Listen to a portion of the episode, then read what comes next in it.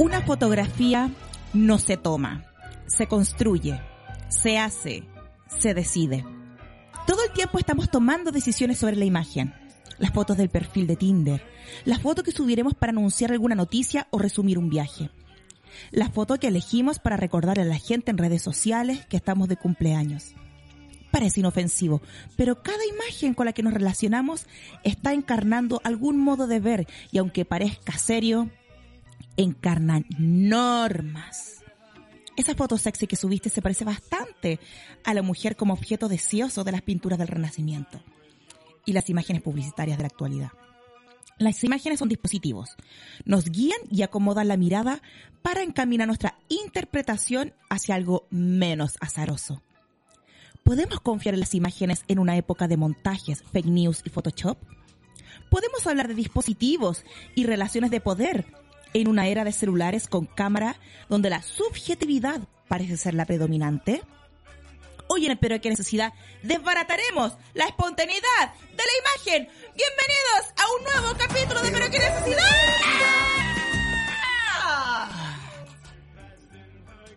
La máquina Almeida.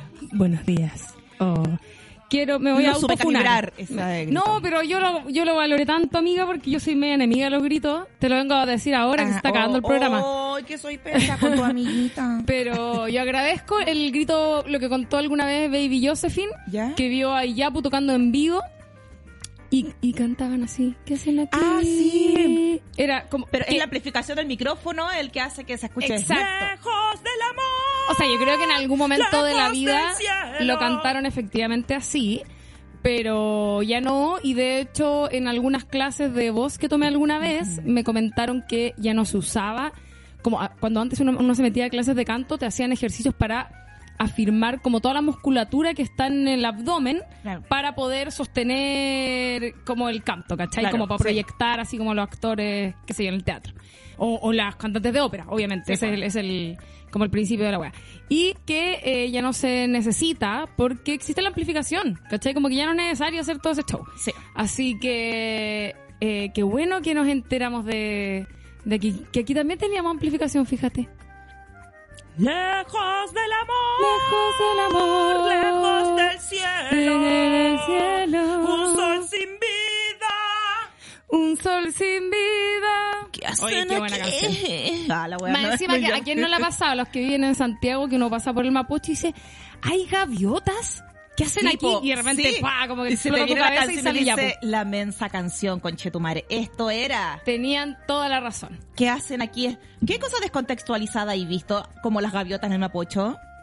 Uh, no, así como en Santiago en particular, decís tú, Sí, o en la vida. Sí, una vez había que el tehue en el patio de un vecino y éramos niños chicos y le inventamos como una laguna artificial. ¿Cuál es el que el te el que es como patilargo? Sí, o el que es patilargo como un... flaquito.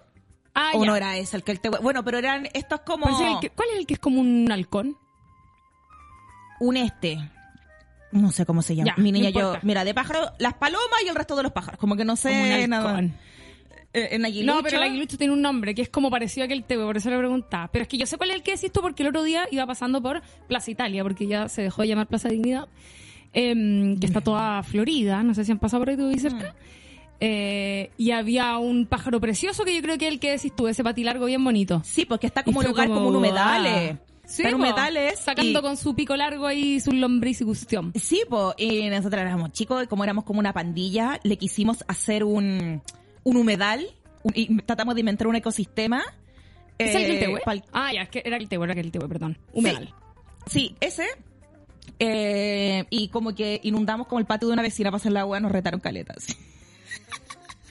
para dejarlo terrible húmedo, así que parezca como la, la hábitat del que esté. Pero ¿sabéis qué? Visionarios igual. Sí. Rescatando los humedales. Que vuelvan los humedales. Mira que vuelven para no tener que andar inundando la casa de la vecina sin su consentimiento. Pues mira, es que la única vecina que tenía pasto en el patio, ya todos tenían cerámica. Porque se Ah. estilaba mucho, que se ampliaban las casas, se le pone cobertizo a mi niña, se le pone cerámica y se convierte como en lavadero y en como Y- y patio cerrado. terraza, si quieres, Terraza, claro. te poní- podéis poner una parrilla Para y al lado la lavadora. familiares. Sí, Claro. Parrilla, lavadora, toallas colgando, todo el mismo Le lugar. ponía un mantelcito encima, mesón extra. Sí, sí, pues mi niña, si no me digan a usted. Oye, yo estoy aquí con mi abanico, como pueden ver. Mira, ahora estoy un poco mejor, pero es que llegué tan sopia porque eh, me iba a decir, me autofuno porque hoy día partimos tarde por mi culpa, aunque no, lo, aunque no lo crean. Aunque no Eh, lo crean los últimos seis capítulos. Que yo que llego normalmente adelante. temprano, pero cuando llego tarde como que le pongo empeño a la weá. Y estaba toda brillante, pero sabes que no me quise limpiar porque dije quizás ese como... Eh, ¿Cómo se llama esa cosa que se echa la gente para verse brillante? El... El highlighter. Sí, ese, ese. Me- es como un highlight- highlighter natural. Lo único malo es que ocurre solo en la zona T. Entonces, Es un highlighter con gotas. Claro, un highlighter. Un high, high- uy, a Highlander, cualquier wea. Cachen Un que- highlighter. Me compré mi primer perfume. Ay, qué Yo hace rato que le estaba viendo a la Lula, como, ¿sabéis qué? Yo, cuando chica ocupaba la colonia Amen, y desde ahí dejé de ocupar colonia. Y, ¿Y ya- Coral? ¿Te acuerdas Coral? Ah, obvio, la coral de tapa fucsia, la tapa Coral. rosada. Am- pa- Yo soy del, de... La verde limón. Yo soy verde, sí. Ah, Yo siempre verde. Tú eres una mina cítrica. Yo soy cítrica, 100%. Y mm, no, me compré una que se llama Mont Blanc, algo así. Ya, Mont Blanc. Mont Blanc, esa cuestión. Exquisito. Ah, ya, qué bueno. ¿Exquisito? Según yo, Mont Blanc era como de hombre. pero Ah. más que una mujer. qué cosa más rica. A mí me, Oh. a mí no me gustan los perfumes, me gustan eh, como las aguas de perfume o, Ah, O de toilette. claro, porque me la cosa es que los perfumes el fijador que tienen por lo general es como al- algo medio aceitoso Sí, que, que a mi nariz como que se no le gusta. Pero no, no te, yo tengo buen olfato Ah, y no te huelo nada malo. Ya. Pero tengo el recuerdo como de amigas cuando era chica ocupaban una weá que se llamaba como Halloween. Ponte Ah, un olor sí. a semen, digámoslo. Y olor el- a cebo, en todas las S. todo, todo junto y como que, o, o de repente es el pH de la persona. Sí, Que sí. se pone el perfume y, le- Sí. y se le transforma en un almizcle Era un agua de raro poto.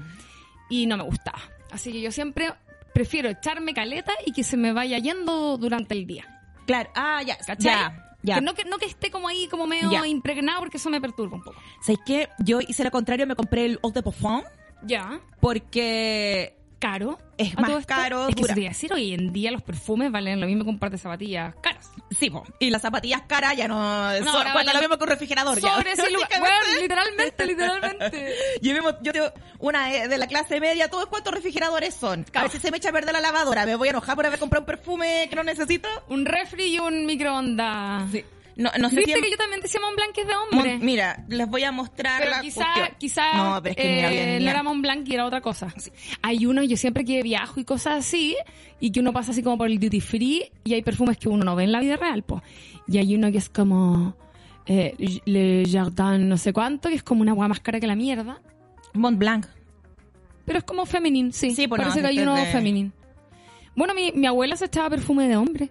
Sí, pues. Era una businesswoman, entonces se echaba perfume de hombre y se iba a hacer business y era media hardcore, entonces yo creo que la mezcla la Ah. funcionaba, ¿cachai? Sí, mira, esta Como no que ni tan dulce ni tan cítrico porque no me gusta. me des- Descubrí que no soy una mina cítrica, no soy una mina dulce. Soy dulce un-. Yo soy, no, no, no, tampoco. Soy un intermedio. No, porque los dulces Ah. me dieron náuseas. Eh, No, weona, yo, yo me he estado, eh, por probar perfumes, una vez casi me desmayo. Ya, es de que, tanto sí, ya, uh, weona, eso me pasó. Ustedes saben que yo soy muy propensa al ataque de pánico. Sí.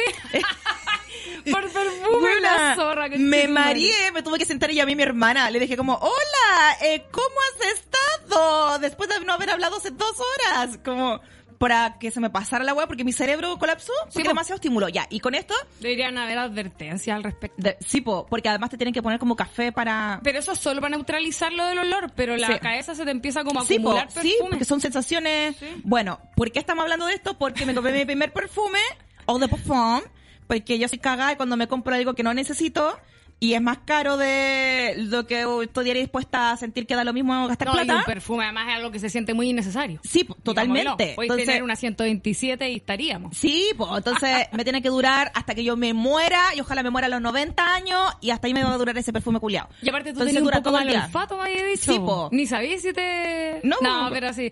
Y bueno, eso es lo bueno que sea perfume, porque tú misma lo puedas oler y tenéis que echarte poquito para que te dure, sí, po. Sí, pues. Yo- en los lugares de cebo. En- detrás de la orejita Sí. y, Y- entre medio de las tetas, me Y estoy. acá, acá me dijeron. Ah, y ahí también. Donde Pero se junta... no, ese también.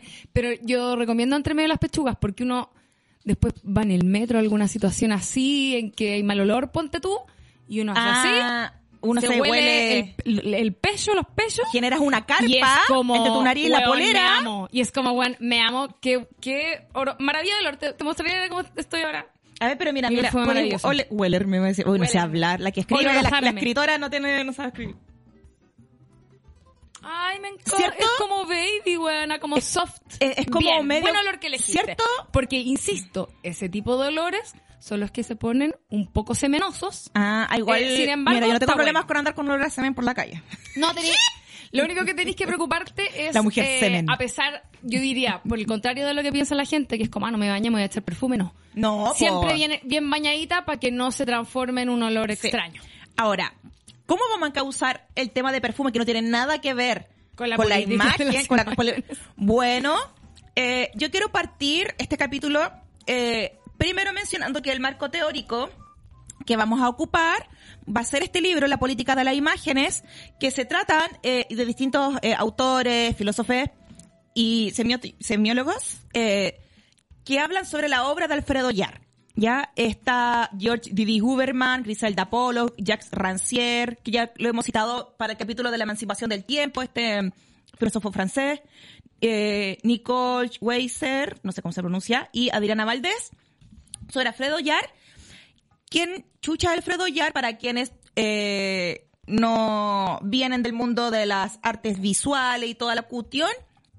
Un artista chileno, vive hace mucho tiempo fuera del país, pero en general la obra de él se trata mucho de problematizar al espectador con respecto a la imagen y a los mecanismos de reproducción y exposición de imágenes. Alfredo Yar eh, se ha carcomido la cabeza eh, tratando de cuestionar los soportes que nos van mostrando imágenes, por ejemplo, en la imagen documental. Ha trabajado mucho con la imagen documental. Entonces, dice como, ponte tú, ¿qué pasa cuando una foto de la hambruna de África se gana un premio en el primer mundo? Y la, y la foto parece una bella foto, incluso tiene una composición como si fuera un cuadro de Goya, pero son puras personas desnutridas de África Irreales, en el fondo. irreales Ahí ahí y se tema, convierte en una especie de obra de arte, no está concientizando eso. ¿Cómo hacemos? ¿Cómo dejamos de ser espectadores pasivos? De hecho, la, típica foto de los ojos, la mujer afgana, Sí. que después la, la pasó muy mal a partir de la misma foto. Sí, po. Entonces vamos a hablar eh, de eso en este capítulo, la política de las imágenes, principalmente referenciadas eh, en la... No, la- no voy a eh, desglosar eh, no, eh, la obra, cada obra de Alfredo Yar, sino que voy a ocupar algunos de esos principios para que con la Lula conversemos y lo vayamos extrapolando también a la imagen, bueno, actual. Alfredo Yar está, está vigente, por supuesto, pero, pero, ¿qué pasa con las redes sociales? ¿Qué pasa con la imagen publicitaria? ¿Qué pasa con la supuesta subjetividad que tenemos a partir de que casi todos tenemos celulares con cámara y creemos que estamos decidiendo qué tipo de foto tomar? Y uno dice como, oye, sacaste esta foto, sacaste esta foto. Las fotos la, se construyen, ¿cachai? No se hacen, no es como que uno aprieta el clic. Uno elige un encuadre y en ese encuadre hay un modo de ver. En ese encuadre está implícitamente intrincado en nosotros ciertas incluso relaciones de poder para entender la construcción de una imagen. Por ejemplo, eh, las fotos sexy. Tenemos eh, una forma de, voy a hablar primero a partir de lo más burdo y básico y lo más obvio. La imagen femenina en redes sociales. Cuando uno se saca una foto, una selfie generalmente con la cara en semilado. Claro, para que se el te, perfil. el, claro, semi perfil, porque hemos visto demasiados retratos y parece que es un ángulo más sentador que el frontal total. O sea, en esa espontaneidad de la foto grupal, también incluso hay una posición de semilado, manito a la cintura, o sea, como que uno al tiro se convirtiera en una imagen andante. Y hay, y hay una, una cámara al frente. hay una especie de como de, de saber popular que igual es interesante me parece porque lo tiene cualquier persona, no alguien que ne- necesariamente entienda de diseño Claro, o qué sé sí, yo. Sí, sí, con que eh, hay algo interesante en los ángulos, que yo creo que es el tema de la foto frontal. Si tú te ponías una foto de frente y no vemos el ángulo de tu nariz o de tu mentón o de, Claro. ¿cachai? Eh, o está con los brazos como lacios, eh, es muy distinto, ¿verdad? A ponerse un poco de lado, flectar los bracitos, como que se genera un movimiento interesante en, en la foto que entendemos es más atractivo a la vista. Sí, sí, po, pero eso que es más atractivo a la vista es una estética construida. Claro. ¿Cachín? Eh, por algo, eh, hay ciertos tipos de imágenes que no están atravesadas, por ejemplo, por lo erótico. Hay formas de mostrar los pezones, hay formas de mostrar la vulva que no son erotizantes, porque no está construida de ese lugar o porque en algunos tipos de ángulos, claro, todavía no se nos ha enseñado que es un modo de ver erótico.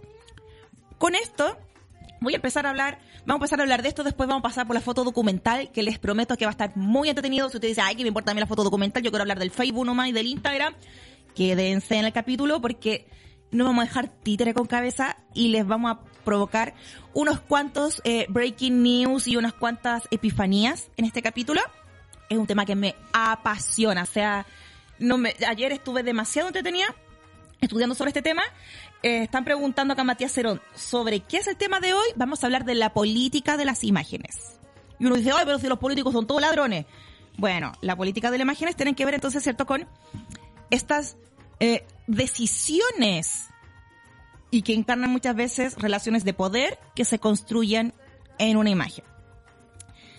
Lula Almeida, sin detenernos en el cagüincito, que es lo que no nos importa eh, para este tipo de programa, eh, hace unos días estaba esta, esta cuestión, esta polémica, no, no, un cagüincito, un, esta ordinaria que hizo un, el mm, críticas QL, no sé, eh, hablando sobre un libro de una, de una eh, modelo de la Tola que es una modelo eh, de talla grande, claro.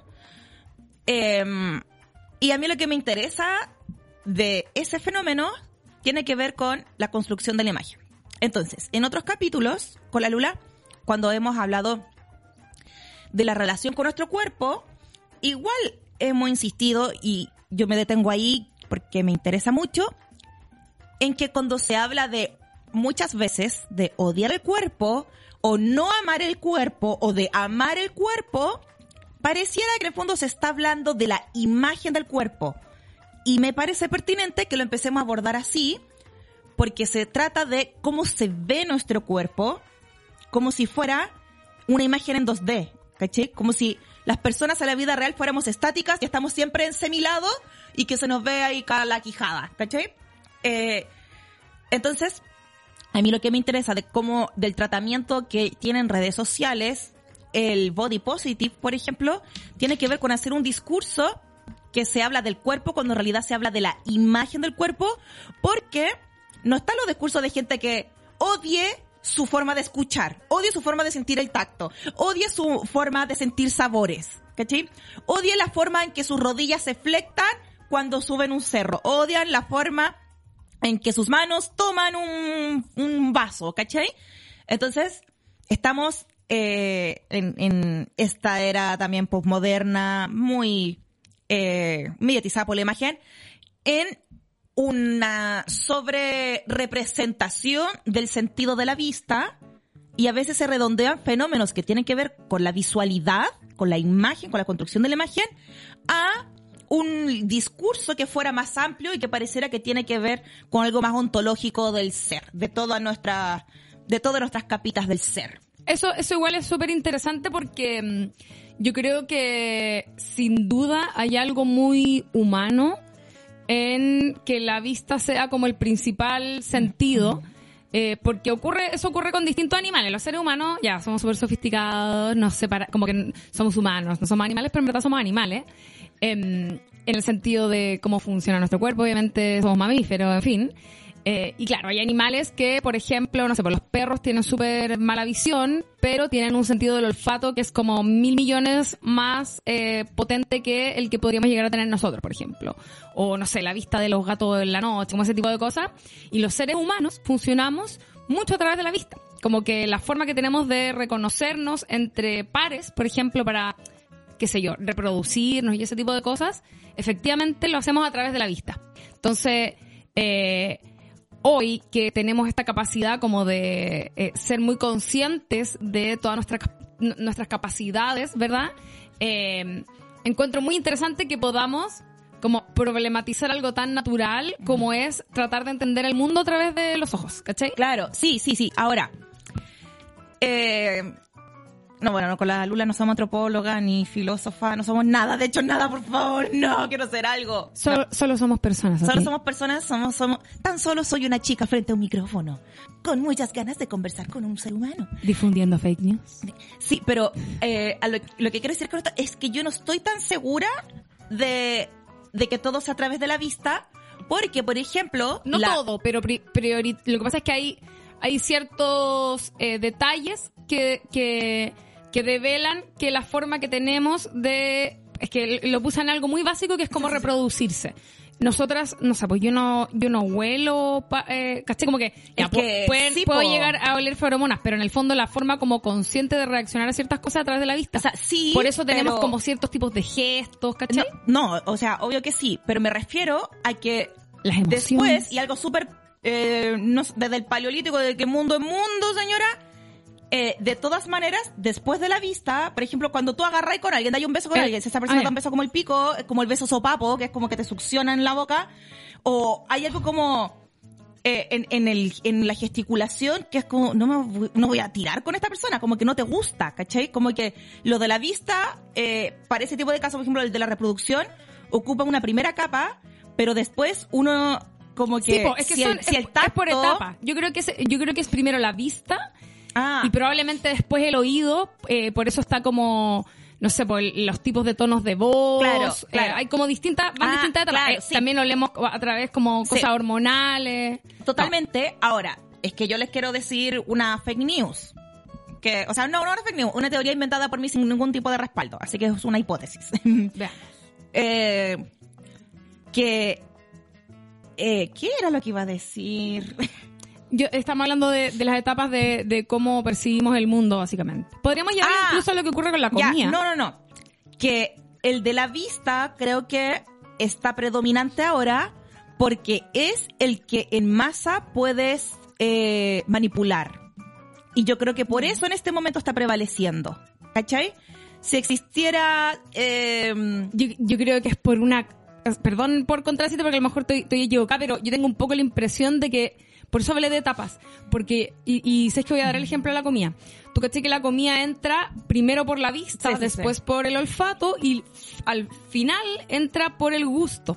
Y yo tengo la impresión de que esas etapas se corresponden con el grado de proximidad que uno Ah, tiene con lo que está sí. percibiendo. Total. Yo te veo de lejos, te encuentro bonita, te acercas, eh, puedo olerte, Sí, te sí, do- sí. agarro a beso y puedo saber si hay be- buenos besos. Ah, ¿Me entendí? No, sí. Mira, sí, totalmente. Pero mientras más proximidad hay, menos masa abarcas y Claro. se convierte en algo más, más Ah, íntimo, claro. más... Entonces, Qué bonito. entonces eh, es desde la visualidad donde podemos abarcar una masa más grande en una capa, en algún aspecto más superficial. Y el problema es que se está ocupando esa capa inicial para hablar de fenómenos que son más complejos y darle esa unidimensión como si fuera la dimensión predominante de todo el ser. Y eso a mí lo que me pasa, eh, ahora hablando, por ejemplo, de la gente cuando habla de, no sé, amar el cuerpo, muchas cosas así, que se está hablando más de la imagen del cuerpo, la gente no está en contra de cómo funciona su páncreas, po. No, no está basado en, en una variable de autoestima, ¿cachai? O de ego, o lo mismo, el tacto, ya, como ya ni siquiera hablando del órgano interno, como, oye, no me gusta mi mitocondria, concha tu madre. No, pero hablando de los otros sentidos también, ¿cachai? Eh, entonces, eso es lo que a mí me molesta, que se ocupe como conceptos que son más eh, ontológicos en el sentido que tiene que ver más con el ser completo e integral, un aspecto nomás, que es el de la imagen del cuerpo, también como si las personas fuéramos eh, seres en 2D estáticas, no solamente con eh, ciertas formas de relacionarse discursivamente con la gordofobia, porque obviamente la gordofobia sí está atravesada por la experiencia de, desde buscar trabajo, muchos otros temas, pero, pero en general cuando se habla de, mm, y con la mujer nos pasa caleta, eh, de, no sé, autoaceptación, se trata más de eso, que a veces incluso de autoaceptación de temas más complejos como, no sé, eh, salir de relaciones tóxicas, de relaciones, de viaje interno hay más algo complejo. ahí como a mí también me ha llamado mucho la atención siempre que la forma de salir de eh, del asunto de la gordofobia y de la discriminación que existe sin duda hacia las personas que no calzan con el canon, ¿verdad?, de belleza, es que es la forma de, entre comillas, salir de eso es seguir haciendo el mismo tipo de Ahí refuerzos, voy. es seguir hablando en los mismos términos, Ahí es decir, voy, ahí voy. todos los cuerpos son bellos, que obviamente está bien, pero también podría ser que no, y quizás el problema, yo lo he comentado creo que acá en este mismo progr- programa en algún momento, porque en algún momento rayé la papa, que me llama la atención que se sigue reforzando la obsesión por la belleza. ¡A eso voy! Y, de- y a mi parecer debería ser como, bueno, ser lindo debería ser igual de valorable como tener una voz privilegiada para el canto. sí. Puedes tenerlo Sí, o no. que si lo tienes, me parece fantástico. Es algo que no elegiste. Es algo que probablemente con lo que vienes, que quizás cul- cultivas, digamos. porque la voz y la, y la belleza también es algo que se puede cultivar. Pero, pero que en el fondo no pasa nada si no eres bonita. Si en el Sí, fondo, la, la- nada, casi nada de la vida se trata de eso. Sí, ¿Cachai? ya. A eso voy, amiguita. A no es determinante para cómo haces tu pega, ni para la, la calidad de amistad que eres, Sí, para ni de tu, pareja. Tu rol como tía, tu rol como sobrina, Claro. tu rol como hermana, ¿cachai? Eh, a eso voy. Que en el fondo, eh, ya, es que me carga esta palabra, siempre que, siento que a veces la gente ocupa la palabra dictadura para hablar pura shit.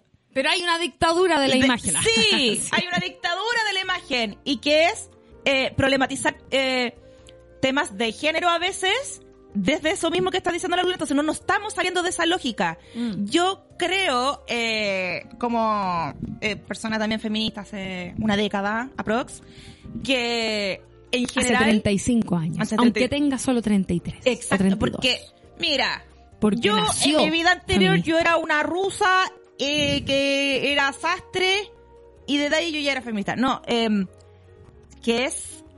Oh, weona, se me va la onda. Es porque No, tengo ya. mucha idea en la cabeza, estoy hiperventilada Sí, porque... pero mira, cosas. respira y, y volverá. Eh, te estaba refiriendo a que efectivamente está la dictadura de la imagen, que pensamos todo en esa misma lógica. Ah, ya, ya, ya. Que eh, cuando uno habla de, de feminismo, eh, se habla de empezar a reconfigurar también las lógicas. Por ejemplo, eh, el feminismo no solamente, eh, no sé, como que las mujeres ingresen a la política institucional, que hayan más mujeres diputadas, sino también pensemos una nueva forma de organizarnos que no sea la aplicación de la democracia como lo conocemos hoy y como se aplica hoy, porque esas lógicas son relaciones de poder, verticales, bla, bla, bla. ¿Cachai? Lo mismo pienso con la relación con el cuerpo y la imagen. Bueno, si estamos viendo que hay un problema, hay un exceso de imposición de la imagen de nuestro cuerpo en lo femenino, no solamente en la mujer, sino en lo femenino, entonces salgámonos de esa lógica, po, ¿cachai? Y empecemos a relacionarnos y vincularnos con la imagen desde un nuevo lugar y no que ahora los distintos cuerpos necesiten mostrarse deseosos desde un modo de ver, ocupando esas mismas composiciones de imagen para el fondo eh, no, no estamos reconfigurando nada, estamos haciendo que más gente ingrese nomás en estas lógicas que no están nacidas desde un modo de ver feminista. ¿Puedo, ¿Cachai? ¿Puedo hacer un, un pequeño como alcance o aclaración? Eh, porque eh, todo este tipo de, de- de- de temáticas conllevan como eh, términos y palabras que son un poco a veces complejas de armar en la cabeza, como cuál es el significado de todo lo que estamos tratando de decir. Y quiero responder por lo mismo algo que comenta eh, una persona aquí en el chat que dice que no sea tan importante la imagen es un ideal, pero efectivamente la imagen sí influye en las relaciones, en lo laboral, etcétera. Ya. Lo que estamos diciendo es que en, en la realidad, y eso es súper importante también tenerlo en cuenta cuando uno habla de las cosas, porque una cosa es como a uno le gustaría que fuera el mundo, Claro. y otra cosa es cómo es el mundo. El mundo en la actualidad, efectivamente, la imagen es muy importante, es demasiado importante, eso probablemente no va a cambiar en un buen tiempo, pero no significa que no deberíamos quizás empezar a intentarlo un poquitito, Claro. porque eh, a diferencia, ¿no es cierto?, de cómo es en la actualidad de la vida, eh, sí hay un, un- no sé si es ideal, pero sí eh, desearíamos, por lo menos aquí las dos personas que estamos conversando, que quizás se cambiaran un poquito algunas cosas. Así como, Sí. a- así como se han logrado, no sé, antes la realidad era que uno salía en la calle y te agarraban el poto, te gritaban grosería eh, para piropearte, entre comillas, y ahora eso ya no se hace porque ahora incluso hay leyes al respecto, o se hace mucho menos, ¿verdad? Porque de a poquito las cosas se van modificando. Yo creo que no está malo ponerle energía a algunas cosas y quizás a partir de lo mismo eh, visualizar, ¿no es cierto? Ser capaces de percibir de manera tan bien clara eh, y entender cómo es que también nos relacionamos con algunos de esos problemas. Sí. Porque que estemos tan fijados en la imagen, evidentemente es un problema. O sea, Sí. y, y, y con eso termino para que siga ahí Pau, pero yo, por ejemplo, yo no crecí siendo una persona bonita, entonces yo siento que tengo ahí como, eh, afortunadamente, no me preocupo, yo ahora me encuentro hermosa, quiero, quiero aclararlo, pero pero no, no tengo como quizás eh, tan, no estoy tan rayada con el tema de la imagen a partir de lo mismo, no me maquillo, no hago ni una weá, porque en el fondo me tuve que preocupar de otras cosas. Claro. Sin embargo, y eso lo hemos comentado acá también a partir de otras cosas, lo, lo hablamos alguna vez eh, a partir de un tema nada que ver, eh, que la gente más bonita a veces es muchísimo más rayada Sí. con ser, seguir siendo bonita, porque en el fondo es un tema muy importante en tu vida. Y eso, eh, yo creo que vale la pena cuestionárselo. Eh, ¿Por qué nos obsesionamos tanto con eso? ¿Por qué le damos tanta importancia? Y quizás por lo mismo, a pesar de que es algo generalizado, igual a veces hay que, tra- hay que darse cuenta de cuando es una o une eh, la persona que está como más pendiente de eso y cuando Sí. uno refuerza ese tipo de cosas. Yo lo haré, eh, y aquí te, te voy a sumar también a un, a un saquito, eh, amiga, que yo la otra vez le hice un comentario a una amiga que tenía, que lo estaba pinchando con alguien, y yo dije, oye, pero amiga, como, eh, casi que le dije está fuera de tu liga, como dicen los gringos. O sea, perdón, tú estás fuera de su liga, como dicen los gringos. Así como eh, le, le, le encontré eh, poco atractive a, la persona. Y después me arrepentí tanto y le dije como, ¿sabéis qué? Estoy puro hueveando, como, qué mal comentario, como elimina, me autocancelo con el comentario que hice. Porque es una persona agradable. ¿Qué, qué tengo que andar yo opinando, Juan, de cómo se ve y como si eso realmente eh, fuese como un factor tan determinante en algo que, más encima, como hemos llevado las relaciones entre personas, entre parejas y entre pinche y cosas a lo largo de la historia, ha sido siempre a través de esa visión eh, superficial y no sé si ha sido tan bueno. Sí. ¿Cachai? Entonces como que me, me sentí un poco tóxica con mi comentario, me retracté em, y creo que está bueno cuestionarse ese Sí, tipo de cosas. ¿Cachai? Y de hecho, mira, voy a ejemplificarlo de algo súper concreto. Si las personas en redes sociales, o ya, incluso las mujeres y los géneros feminizados, se mostraran desde un lugar chistoso, la relación con el cuerpo, cuando se habla de la imagen del cuerpo, cambia. ¿Cachai? Ya no te fijáis si la persona es gorda o no, o si tiene acné en la cara, o tiene la piel lisa, porque no solamente todo es gordofobia, o sea, hay un montón de relación con Sí. la imagen que tiene que ver con la piel lisa, sin lunares, sin cicatrices, sin acné, sin cuestión, sin bigotes, sin huella de la crema depilatoria. O sea, eh, la otra vez vi un comercial de base para las piernas. Como corrector de ojera para las piernas. Hay para los nudillos. Sí, pues la, la Kardashian, la Kim Kardashian, se pone base en las manos. Oh, no, tienen, ya. tienen dedos de vienesa. No, es que yo ya no puedo. Así le hizo. Entonces las Kardashian me quieren hacer enojar y lo están logrando también. Entonces, a lo que voy es que eh, si empezamos a cuestionarnos el modo de ver de las imágenes, vamos a poder, es muchísimo más fácil empezar a masificar un nuevo modo de ver en estos dispositivos que ya están, no estamos diciendo como, no se compren celulares con cámaras de mal. No, pero dentro de esto es demasiado más fácil empezar a eh, mostrarnos de otra forma. Que no tengo que tener que ser versemina o no compensarlo, ¿cachai?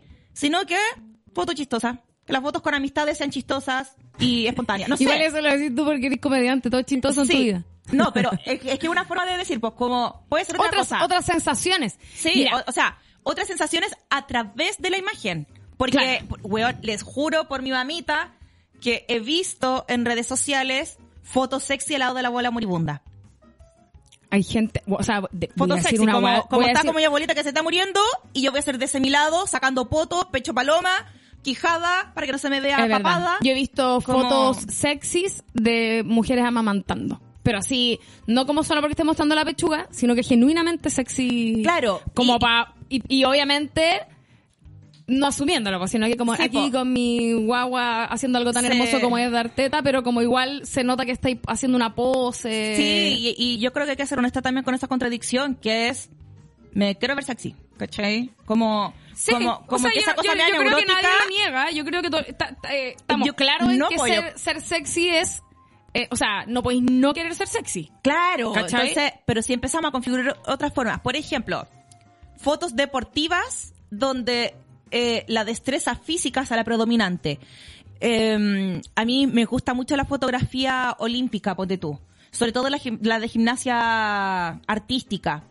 ¿Caché? Como esos saltos en el aire con el cuerpo que se ve como, weón, tu cuello está como a- al mis- en la misma horizontalidad que tus tobillos. Como locura Claro. total. ¿Cachai? Atle- atletismo, ¿cómo se Me dice encanta. eso? Como... Claro, entonces, claro, eh, una opción es la imagen eh, cómica, otra relación es eh, la destreza física. O, o, o, o como proponer, yo a veces pienso como proponer otro tipo de, de formas también de relacionarnos con la imagen de nuestro cuerpo a través de la foto o Sí. de como el movimiento, porque a veces Sí, también pueden en- haber sí. imágenes bellas, Por eso. pero que no tienen que ver con, claro, salir, no sé, mostrando la cintura, Sí. lo es que, que, sea. es que lo, claro, no, no estoy diciendo que todas las fotos tengan que ser semi borrosas, ¿caché? Como que al tiro. No, no, no, no, no. Ah, Eh, eh, estamos, estamos de acuerdo. Oye, quería hacer un comen- quería comentar un par de cosas a propósito de los comentarios del chat que están muy buenos. Pamela Vergara dice, siento que la imagen es un mecanismo brígido de control de masas. 100%, o sea, es una forma también de generarte necesidades. Nosotros sabemos cómo funciona la publicidad, se te generan necesidades falsas para que consumas, eso está totalmente dentro de eso. Y mira lo que dice aquí alguien, Pau, te va a gustar, dice, Sofía Perch, dice, ayer vi una pareja de ciegos, ciegues, y me puse a pensar en esto de la imagen que dicen, cómo sería su amor, o lo encuentro paloyo. Como Sí. ahí obviamente está fuera esta primera, eh, el primer filtro que decíamos, ¿no es cierto?, de la imagen. Y probablemente hay algo mucho más relacionado a los sentidos, del olfato, del tacto, la conversación. Qué bonito, sí, ¿no? Sí, totalmente. Mira, y acá voy a decir algo interesante.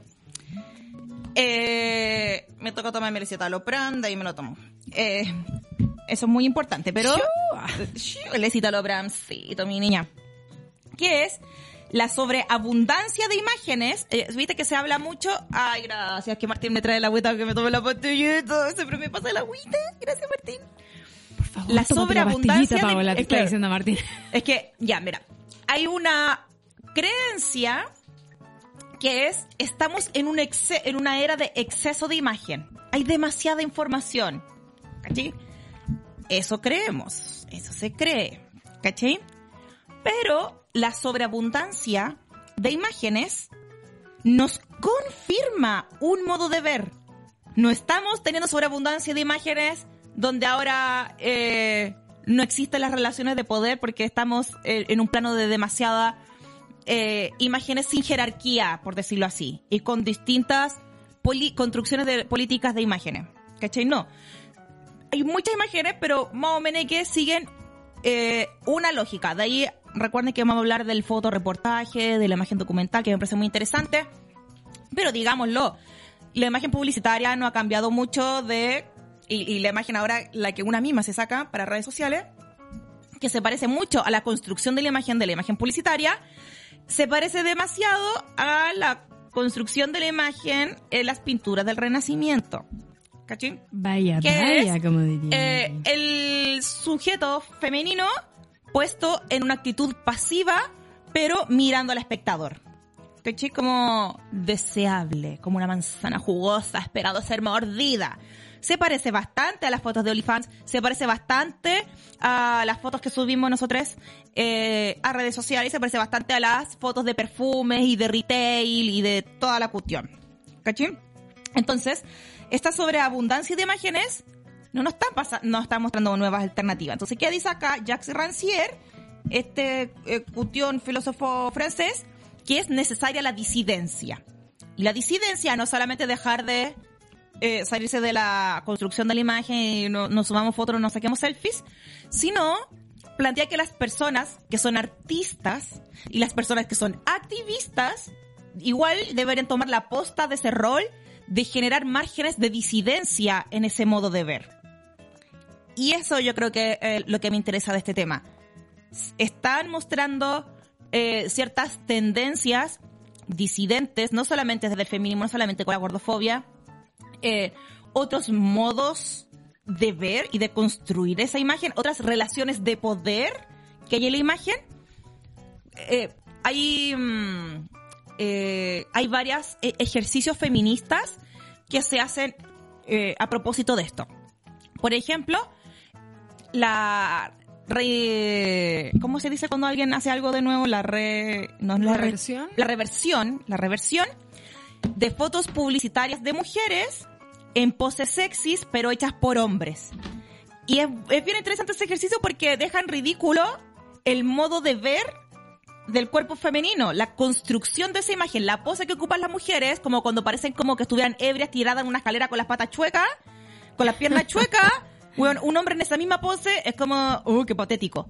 Entonces, hemos naturalizado eh, una performance mm, eh, en la imagen del cuerpo femenino que pareciera que cuando lo hace un cuerpo masculinizado es ridículo. ¿Qué nos dice eso? Da para pensar entonces en esa construcción de la imagen.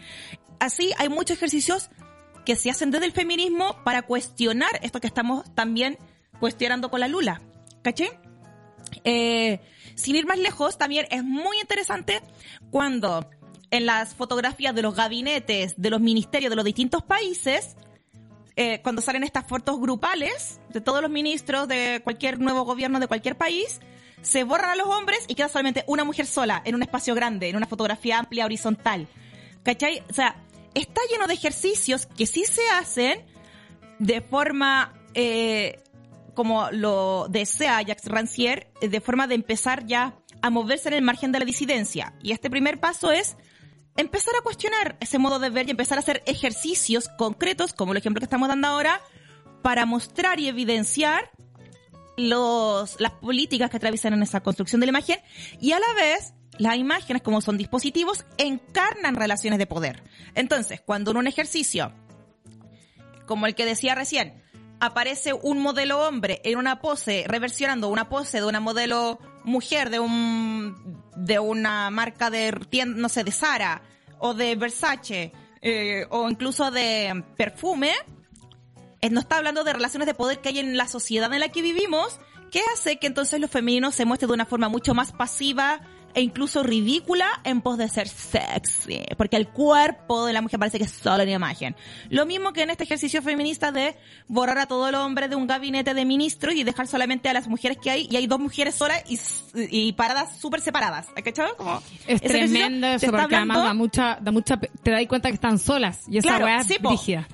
claro, pero eso, como repito, las imágenes encarnan eh, relaciones de poder, por eso funcionan como dispositivos. No está hablando entonces de la sociedad, cómo funciona de verdad, que es la mujer, el espacio que ocupa en las decisiones de la política institucional son muchísimo menor. Entonces, eh, ¿qué digo? ¿A qué me refiero yo con dispositivo, señora? Usted en la casa, caballero. Lolita, Lolito que está estudiando, no, está de vacaciones, que está todo ebrio escuchando este programa. Porque eso solo Lolo, están todo el día curados. Eh, con dispositivo nos referimos, ¿cierto? A todos esos, incluso objetos, voy a decir objetos, que median entre las personas y lo externo. Pero a través de dispositivos de poder, decir, a través como del ordenamiento de las acciones que uno debe tener. ¿Cachai? Un dispositivo sería eh, que trabaja también con la imagen, o sea, no con la imagen, con la visualidad, es un semáforo. ¿Cachai? Uno ve los colores del semáforo y sabes cuándo tienes que avanzar y cuándo no. Cero atado, cero atado. ¿Cachai? Uno puede generar ciertos dispositivos para problematizar y para visibilizar también eh, desde la disidencia. Hay una obra de Alfredo Yar que se llamaba eh, Estudios sobre la felicidad, que hizo entre 1979 y 1981 acá en Chile, donde él eh, hacía como una encuesta callejera donde preguntaba eh, si eres feliz o no. Y la gente votaba en la calle y después él publicaba como en una pizarra los resultados de la votación. Parece un ejercicio muy sencillo, hecho de la vía pública, pero con qué dialoga este fenómeno de hacer aparecer con que estamos en dictadura y en el fondo lo que estaba haciendo Alfredo Yar es hacer que la gente vote. Y él lo entrevistaba y decía, ¿eres feliz o no? Entonces, que vote y que hable sin miedo su voto. Entonces Claro. hizo este ejercicio porque dialoga con ese contexto. Las- Entonces, los dispositivos también pueden hacer aparecer lo que nos está mostrando. Eh, cuando creemos que hay una sobreabundancia de imágenes, vaya, vaya, vaya, hay que pensar ¿Qué no se está mostrando? Y acá yo vengo con una papita, mi Carola Faquina Almeida. A ver. Mira, yo te tengo que decir una cosita y no te lo voy a mandar a decir con nadie. Por mientras rellena porque tengo que encontrar el... Ah, bueno, Ademir Ríos comenta, me acordé del video de Cesarito. Hablamos de eso, o sea, la, la Pablo mencionó en realidad la pasada, pero a propósito de lo, de lo que ocurre con, como con toda la cultura body positive, eh, que obviamente tiene mucho que ver con, con todo el asunto de la imagen.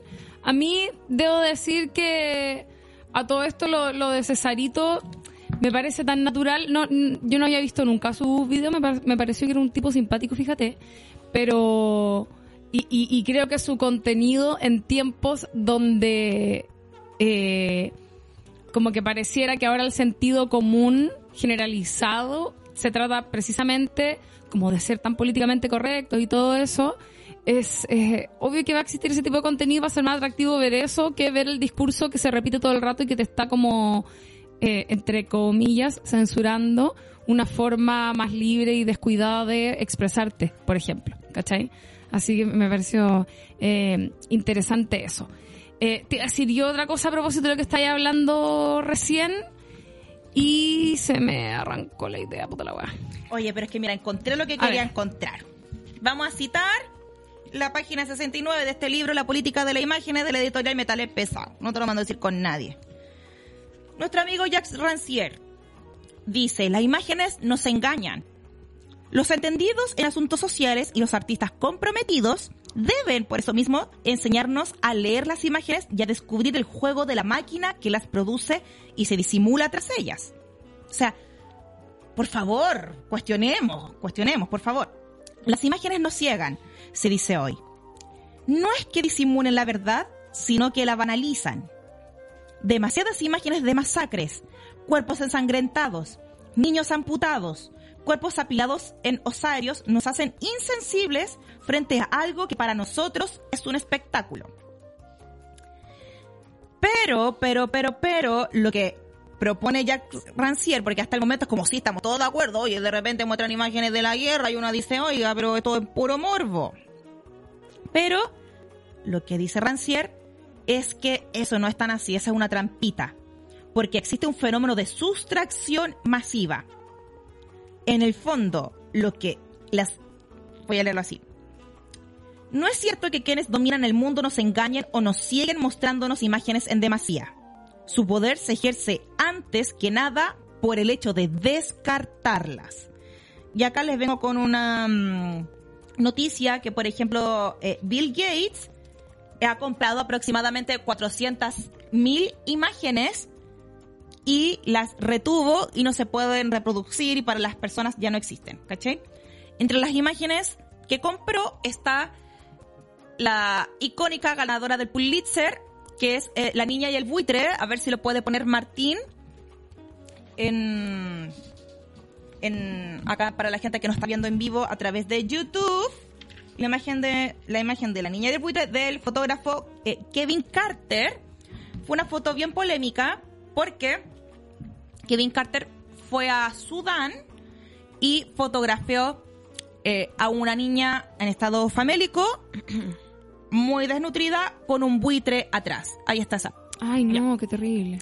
Esta imagen es famosísima, la original la compró Bill Gates, la tiene literalmente enterrada bajo tierra. La tienen como a, 20, metros de profundidad junto con una cartera de otras 400.000 imágenes. ¿Y con qué intención? Como que no eh, sea ocupada para... Como claro, ya no existe la original, el fondo es una... es lo que ya vamos a llegar a esa rancier que tiene que ver con la sustracción de imágenes. Se nos muestran demasiadas imágenes para justamente hacernos creer esta diversidad de imágenes, pero lo que esconde son distintos modos de ver. Pero mira, a ver Martín, si puedes poner de nuevo la foto de la niña y el buitre, que la sacó Kevin Carter. Em, este fotógrafo eh, posteriormente se suicidó porque después de esta foto él fue ampliamente criticado, o sea, ganó el Pulitzer, pero a la vez eh, esta imagen con, eh, es bien problemática y en esto me voy a tener un poquito. Eh, hay, hay varias relaciones de poder, ¿cierto? Primero, es como un hombre blanco yendo a mostrar en a, mostrarnos a Occidente la pobreza que hay en África. Y se dice que él se quedó 20 minutos de pie frente a esa niña muy desnutrida, esperando a que el buitre abriera las alas para que la imagen fuera más impactante. Porque en el fondo estaba como que el buitre estuviera esperando que esa niña se muriera de hambre para, Para carroñarla. claro. Exactamente, eso es una imagen súper fuerte. ¿Qué pasa con esta imagen? Empezaron los cuestionamientos. O sea, ¿hasta qué punto la foto documental tiene como tiene un rol pasivo en, en ese contexto de no poder intervenir para mostrarnos las desgracias de África en un museo y ganar un premio y salir en el New York Times, ¿cachai? Porque él básicamente no se hizo cargo de la niña, le dio comida, le dio proteína y la cuestión. Lo, fue, fue ampliamente debatido y entró en cuestionamiento también eh, eso mismo del rol de la foto documental, el morbo. Mira, no El, vamos a detener- el cine documental tiene esa misma problemática, creo que alguna vez lo hablamos a partir de del documental que hizo la, la Maite Alberdi de mm, eh, creo que se llama El Salvavidas, donde ella Sí, cuenta sí, sí, sí. que eh, se fueron eh, eh, eh, buscaron la estadística de en qué lugar de la playa y en qué horario y qué día se ahogaba más gente para captar al salvavidas en acción. Y en el fondo tienes un equipo de gente que lo que va a hacer y qué es lo que hacen los documentalistas, que es que son ojos observadores. En el fondo ellos no van a intervenir, no van a ir a meterse al agua a salvar a la persona si es que se ahogan. Quieren presenciar algo que va a ocurrir de todas maneras. De hecho, y, y es como, hay gente que lo encuentra como criticable, pero de alguna manera yo siento que igual es entender cómo funcionan ciertas labores, bueno, obviamente estás viendo que alguien está ahogando, está muriendo y puedes hacer algo al respecto, eh, no creo que te quedes como indiferente, pero en ese caso, esa niña, por ejemplo, darle un pedazo de comida en un determinado momento tampoco salva su vida, Claro. tampoco está solucionando la O sea, desnutrición en África. Claro, mira, entiendo totalmente, pero eh, podemos ver de nuevo la imagen que me quiero detener acá un, un par de minutitos cortitos. Pero igual, claro, lo estamos analizando como algo más teórico, como estamos hablando de cosas macro, pero ella sí es una vida, po. ¿Cachai? Es como, bueno, si a ti te matan un familiar, como ya, pero es que mira, los asesinatos estructurales que vienen por el tema de la delincuencia después de la dictadura, podríamos hacer un paper de eso. Pero Acá. la verdad es que hay una vida real, llena con, con identidad y gente real que sufrió ese asesinato, por decirlo así, ¿cachai? Claro, pero la niña no está, bueno, no, se, Pero- no se pero- sabe. Pero eh, a lo que veis no, que pero no está voy en a- su último respiro, ¿cachai? Eh, no, entiendo, o sea, podría haberla adoptado igual, hacer trámites para cambiarle la vida real a una persona real, que no es parte como de una estadística, sino que tiene identidad, porque también se hablaba de eso. Que cómo está construida esa imagen funciona como el icono de lo que en Occidente se perpetúa como África. ¿Cachai? Como, eso es África. Es eh, gente afrodescendiente con mucha hambre donde los blancos van a hacer caridad y van a retratar documentales. Y de- y- Ahí hay relaciones de poder. Y de hecho, yo te, me atrevería a decir que nosotros acá, bueno, no, nos llega este que es como el residuo de lo que se muestra en otros lugares, pero en países de primer mundo, donde la gente es mucho más culposa, con justa razón. O sea, no sé, en Inglaterra, que tenía, tenían colonias en todo el mundo, invadieron África un montón, Sí, un o montón sea, de lo países. dejaron así, pues. Estados Unidos y todos esos lugares, eh, tienen comerciales en la televisión abierta que apelan mucho a esa culpa, eh, mostrándote ese tipo de imágenes. O sea, Sí, po, te diría, de hecho la Sara Silverman tiene un chiste que no sé si te- Sí, te acordáis que dice como que esos comerciales eh, donde veis como al niño así como desnutrido con moscas, uff, menos mal que son actores, como que se Ah, como que creyera que son actores. Y no, po, es po. real porque esos hueones eh, reciben, tienen muchas fundaciones para recibir donaciones para ayudar a la gente eh, pobre en países tercermundistas. Eh, y acá nosotros no vemos eso, po. Nosotros No. una vez a las mil sale algún no actor somos- de teleserie pidiendo donación para algo, pero es muy, muy, muy menor. Sí. En esos países está lleno de ese tipo de comerciales eh, y yo creo que trabajan con, con esa misma culpa blanca. Y exactamente, pero ¿qué pasa cuando empiezan a hacer muchos comerciales? Hay que construir el modo de ver de lo que vamos a mostrar como por África. Entonces, cuando la gente en el imaginario ya se le viene como, ah, dime África, se te viene algo relativamente parecido. Claro. ¿Cachai? Ahora, es interesante lo que estás diciendo porque también son relaciones, y voy a insistir todo el rato con la imagen encarnar relaciones de poder. Esos mismos comerciales no te están hablando de que Europa va a cambiar estructuralmente eh, la- su relación que tiene con la economía, con la extracción de recursos. Van a Claro. actuar desde la caridad. Claro. a actuar como con todas las masacres y los genocidios que hemos hecho y todo el colonialismo y todo el saqueo de recursos naturales. No vamos a hacer una reparación, vamos a actuar desde la caridad. Entonces, más encima, cuando donamos plata, nos vamos a sentir bien por hacerlo. ¿Cachai? Trabajan con esa culpa. Es como cu- cuando acá Sí. te dicen, no, pégate unas duchas más cortas y la cuestión, Sí. y sabemos que en realidad el agua eh, se va por otro lado. Pero, eh, sí, pero es que, pero además hace sentir bien a la gente de esos países que en vez de organizarse y decir, oh, vamos a votar por gobiernos que tengan políticas de políticas exterior de reparación, que es algo estructural, vamos a hacer caridad, como la Teletón. ¿Cachai? Mira, Ahora, ya, eh, ya. Bueno, quedó la zorra con, con esta foto, el fotógrafo se suicidó, después eso no encontró pega, eh, aparte parece que había visto muchas cosas porque era eh, un reportero gráfico de, básicamente de Y que masacres y, viven lugares un de... montón de tiempo en esos lugares viendo ese tipo de, de cosas. po. Sí, po, también, eh, pero la construcción de esa imagen entonces nos dejó, ella, un ícono, se ganó el Pulitzer, África. Pulitzer. Pulitzer. Los otros son Burlitzer. No, pues dije Pulitzer. Ah, ya. Y Pulitzer, mm, Pulitzer. la weá es que eh, esa niña, que al final se supo que era un niño, tiene una pulsera. Y esa es una pulsera de la ONU. Si se agrandara la foto, que no existe ese archivo, si se agrandara la foto, unos metros más acá, habría una fila donde estaban sus papás haciendo una fila para recibir donaciones de la ONU. Ya. ¿Cachai? ¿Qué pasó entonces? Que acá hablamos con la construcción de la imagen.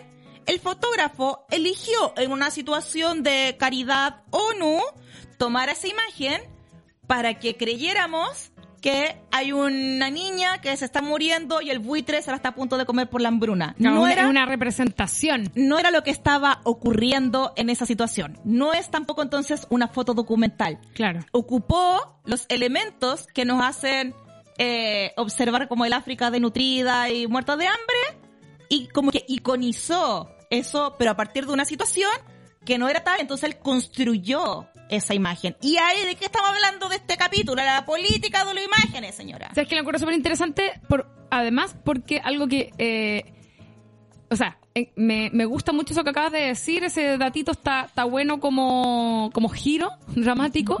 Porque además eh, me recuerda de algo que me parece muy interesante, que es que uno trabaja todo el tiempo con todo lo que hace. La, la gente que comunica, que eh, se, se mm, eh, comunica a través de algún tipo de arte, que uno trabaja todo el tiempo con lo, con lo que entiende el otro, o la otra persona, o el público, o lo que sea. O sea, uno, la gente no es como una mente vacía que está recibiendo un flujo de información Claro, y, y claro. como sin, sin ningún juicio, ni prejuicio, ni, ni saberes anteriores. ¿Cachai? Sí. Uno trabaja con la información que esa persona ya tiene en su mente sobre algo y en el camino nacen nuevos significados. Entonces, yo veo esa imagen y a lo mejor mi mente omite la pulsera eh, o, omite pensar en alguna otra cosa porque yo sé que África es un país pobre y por lo tanto, y, sé que ese pájaro es carroñero y sé que no sé qué, por lo tanto entiendo y, me, y, construyo un significado en mi cabeza sobre eso a partir de como datos que me tiran que se conjugan con eso que yo ya sé. ¿Cachai? Sí. Pero si a lo mejor estoy inventando, yo trabajo en la ONU, entonces tengo otro tipo de información y sé que esa persona tiene una pulsera y que la la la, yo no estoy entendiendo lo mismo. Claro. ¿Cachai? Sí. O si Sí. yo estuve ahí y sé que, nah, no sé, pero como a lo que voy es que uno trabaja todo el tiempo como con, con lo que uno sabe que la persona va a entender. Y eso eh, es, es brígido, porque además también nos habla mucho, y acá lo hemos comentado a veces, que ocurre mucho que, que a veces queremos creer cosas. So- la- somos personas Sí. tremendamente prejuiciosas y yo diría que hoy en día está, bueno, quizás desde siempre en realidad, pero eh, somos muy poco mm, abiertos a dudar de nuestras preconcepciones. Entonces, eh, muchas veces entendemos cosas que son muy distintas a la, a la realidad. Claro. Entonces, por ejemplo, pensando en el soporte y pensando esto que decía Rancière, de que el exceso de imágenes también nos esconde, o sea, en el fondo también nos está diciendo lo que se está ocultando, es que este artista chileno, Alfredo Yar, se fue a Ruanda a un conflicto político que dejó cientos de miles de muertos. Y lo que hizo él, como que se tomó varios años, este, este es un proyecto de él que, que duró muchos años porque cada cierto tiempo eh, se cuestionaba el uso que podía darle esta imagen, porque dijo ya, poner foto en blanco y negro en un museo, qué chucha. Entonces, necesito que el espectador deje de ser pasivo. Eh, en otro tipo de ejercicio también de foto, eh, de foto documental, Alfredo Yar expuso las fotos como en metros de Nueva York, por ejemplo, distintos así como para que tener una relación directa como con lo que está pasando en este momento, pero no aquí, ¿cachai? Como un poco esa lectura. Pero lo que hizo con lo de Ruanda fue de que hizo una exposición con todas las fotos de todos los meses y todos los años que duró el conflicto bélico en Ruanda, con las portadas de, me parece que era de New York Times, pero bueno, era un diario muy del primer mundo que habla siempre de cosas muy globales, como esos diarios que te ponen la pauta de lo importante. Entre medio salía murió eh, Kennedy y bla bla bla bla bla y no aparecía nada de las eh, de lo que estaba pasando en Ruanda con estos miles de muertos que obviamente se hubiese pasado en París. Uh. Uh. Bueno, lo mismo que pasa cuando la gente pone Con los en Chile con los atentados. atentados y pone la bandera del país del primer mundo que ha atentado, pero nadie pone, no sé, la bandera de Palestina, la de Siria o la de Sudán, no sé, Liberia, qué sé yo. Y bajo, abajo de cada portada de todos estos meses y todos estos años, eh, Alfredo Yar iba desglosando lo que iba pasando en Ruanda eh, en ese momento. Como hubo un atentado que dejó 10.000 muertos, hoy se metió tal país a la UEA y bla, bla, bla, bla. Entonces, la, eh, la puesta en escena que él finalmente hizo, en una de las tantas pruebas que hizo para saber cómo solucionar esta inquietud que él tenía, fue eso, mostrar lo que nos está mostrando. ¿Cómo? Puta, había hasta como hoy se casó tal deportista y la web de Ruanda en un medio que supuestamente eh, marca la pauta del acontecer mundial no aparecía, se invisibilizaba. Entonces eso, la política de imágenes también nos da un orden y nos va mostrando solo lo que cierto statu quo quiere que sea lo importante, quiere que sea lo contingente y eso generalmente son asuntos de países del primer mundo que se toman como si fueran mundiales. ¿Cachai? Eh, eso ya es un ejercicio muy obvio, muy sencillo, pero que se puede hacer también. Mostrar con la abundancia de imágenes lo que no se está mostrando. Y acá yo quiero decir algo. Y no voy a dejar titero con cabeza, señor. Usted ya me conoce como soy. Dice. Dice Rancière. Son antes que nada nuestros medios de comunicación los que han disimulado las imágenes de la masacre, o que justamente la han dejado de lado, como algo que no nos concernía directamente. No se trata así para el artista de suprimir el exceso de imágenes, sino de que de poner en, escena su ausencia, que es lo que hizo Alfredo Yar con este ejercicio. La estrategia del artista político no consiste entonces en reducir el número de imágenes, si- sino en oponerles otro modo de reducción, otro modo de ver qué se toma en cuenta. ¿Cierto? Es básicamente lo que le estaba contando recién que hizo Alfredo Yar. Ahora, esto es lo que me generó un plot twist. Que se lo estoy diciendo con mucha pasión porque ayer lo leí y fue como, ¡Sí! Voy a leer un algo relativamente largo para hacer algo que se lee en un podcast. No está largo tampoco, pero está escrito en fácil, así que todo lo vamos a entender. Dice. Eh, no, mejor se los voy a explicar. Sí. Eh, desde el siglo XIX, es, es que, weón, te juro que quedé como, sí, desde el siglo XIX, cuando, con la proliferación de la publicidad, con, la- con las ciudades ya siendo como ciudades grandes, donde vivían distintas clases sociales y no solamente la aristocracia en las urbes, se proliferó entonces la imagen publicitaria, ¿cierto? Y la imagen informativa también con los periódicos y los libros, las revistas. ¿Qué pasa? Que entonces las clases más populares y la clase media emergente estaba teniendo acceso también al mis- a la misma información y con igual eh, ordenamiento y jerarquía que las clases más altas, que eran los que generaban esta información. Y con clase más alta me refiero a la gente que maneja los medios de producción y la gente que crea los saberes, como la gente intelectual, ¿cierto? Que son los que crean eh, las que dirigen un poco los, no sé, los avances científicos, los descubrimientos y un poco como la tendencia del presente. ¿Qué pasó entonces? Parece que hay demasiadas imágenes y lo que vamos a hacer entonces es hacer un ordenamiento para empezar a esta cosa que se democratizó de verdad, que es el acceso a la información, a dosificarla y a volver a integrarle relaciones de poder. Porque todas las personas estaban teniendo el mismo acceso a la información, como todos podemos aprender lo mismo. Entonces lo que se hizo fue generar un ordenamiento para seguir manteniendo, voy a insistir en esto, en relaciones de poder y que sean que los de más arriba le inculcan el modo de ver a los demás abajo, porque estaban todos leyendo lo mismo, estaban todos viendo lo mismo, estaba recién ordenándose el tema de las grandes urbes, las grandes ciudades, estamos hablando del fin fines del siglo XIX. ¿Qué se hizo entonces? Se midió, se agenció, se agenció la entrega de la información. ¿Qué digo con esto?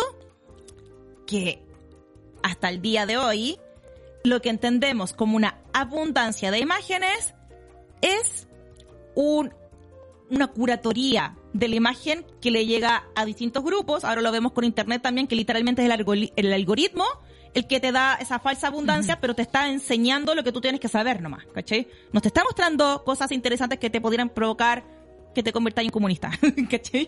Te está mostrando como ciertas tendencias porque, ah, tú eres mujer, tenés 18 años, te gusta mostrar el poto, te vamos a retroalimentar con esto para que no cambies, para que no sea distinto y eso mantiene cierto orden en lo que se espera que sea una persona de tal edad, de tal identidad de género, de tal clase social en tal lugar. Esta mediatización, esta mejor dicho, agenciamiento de esta dosificación que se lo dio por medio de un intermediario a distintas personas, las tenemos hasta hoy en formatos como los noticieros. Y con esto voy a citar entonces a mi amigo Jacques Rancière. Ese es el contexto en el que se expandió el rumor. Había demasiados estímulos desencadenados por doquier, demasiadas ideas e imágenes que se amontonaban en mente sin preparación, supuestamente, para eh, ordenar su multiplicidad. Se ofrecían demasiadas imágenes de goces posibles a los habitantes de las ciudades, incluso a los pobres.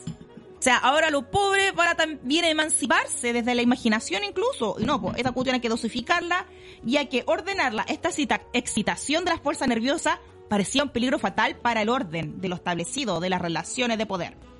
Entonces, dice Rancière, dice Rancière, esa creencia de que hay demasiadas imágenes, que quiere decir simplemente que hay demasiado, se puso en orden y se ordenaron a través de la puesta en escena. Nuestros boletines informativos nos presentan, a pesar de lo que se dice, escasas imágenes de las guerras, las violencias o las aflicciones que marcan el presente del planeta. Son pocos los cuerpos violados, mutilados o dolientes los que aparecen en televisión o en los diarios. Lo que vemos esencialmente son los rostros de quienes hacen la información, los hablantes autorizados, presentadores, editorialistas, políticos, supuestos expertos, especialistas en la explicación o el debate del tema en cuestión. Las imágenes que tenemos en la pantalla son sus imágenes. En primer lugar, se fije la posibilidad del peso de sus palabras, que van seguidas de fragmentos de lo visible validados por esas palabras, como si merecieran ser rescatados de la multitud de acontecimientos del mundo. Fragmentos que a su vez validan las palabras que se dicen. No hay entonces un torrente de imágenes. Lo que, los que se quejan de ese torrente de imágenes son las personas que seleccionan, ya sea en un acto o en potencia. Hay una puesta en escena de la relación entre la autoridad de la palabra autorizada y lo visible que ésta selecciona para nosotros. La de los acontecimientos que importan en la medida en que importan aquellos a quienes suceden. La muerte de Richard Nixon o de Jacqueline Kennedy no se compara evidentemente a la de millones de personas de las que jamás hemos oído hablar y que han muerto en lugares lejanos con nombres impronunciables, como por ejemplo el tema de la masacre en Ruanda. Ya, esto ya me provocó una epifanía, porque es, hay cachado como, ya, cuando eh, pasa el plebiscito, eh, ya, fue el plebiscito de el apruebo, ya la primera vez que ganó el apruebo, o cuando ya ganó Boric y le ganó a Bolsonaro, a, bueno, que lo mismo, a Felipe, a, a Cast, ¿cachai? pero cuando Katz ganó en la primera vuelta y bla, bla, bla, bla, bla, no veíamos a personas de la calle en un panel de un estudio de televisión hablando de lo que piensan de Chile. Van los mismos dinosaurios de siempre a hablar, ¿cachí? Entonces, hay demasiadas imágenes, pero bebecite. Vaya, vaya, vaya, parece que las imágenes que se repiten, eh, no solamente en temas de debate político, sino también la gente que anima los matinales, las modelos y los modelos que aparecen en los desfiles de moda y en las campañas publicitarias. Eh, las personas que validan discurso, incluso activistas, son personas que están puestas ahí, que les dan más espacio mediático porque igual forman parte de ese grupo de poder que nos viene un poco como a enseñar y a dosificar la información que igual le conviene a sus privilegios que sea la que se selecciona. ¿Cachai? La gente que da las noticias son, eh, por ejemplo, los conductores de noticias son bastante serviles a estas eh, relaciones de poder. Son gente que parece aparentemente neutra, pero desde cosas muy básicas y obvias, no tienen tatuaje, no tienen piercing, no tienen eh, piercing visibles, eh, no tienen afro, por ejemplo, acá en Chile. Hablan de una forma como neutra, se visten de una forma, entre comillas, neutra, pero en el fondo te están mostrando orden. La forma en que se da la información tiene que ver con el orden, con lo que supuestamente es sensato, con lo que supuestamente eh, es la neutralidad que mantiene la cordura de cómo funciona la sociedad. ¿Cachai? Esa es la, esa es la situación. Eh, eso. ¿Qué opinas? Muy bien. Oye, perdón, ¿me viste que me dieron a dejar un casco de bicicleta?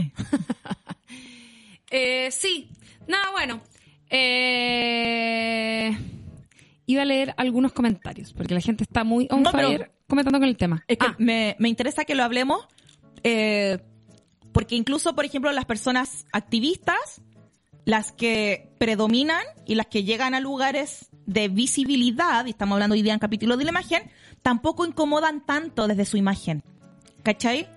Como que todavía es- estamos como eh, recibiendo lo que esas personas con ciertas relaciones de privilegio nos están dosificando a nosotros como parte del activismo que sigue siendo correcto para mantener ciertas condiciones.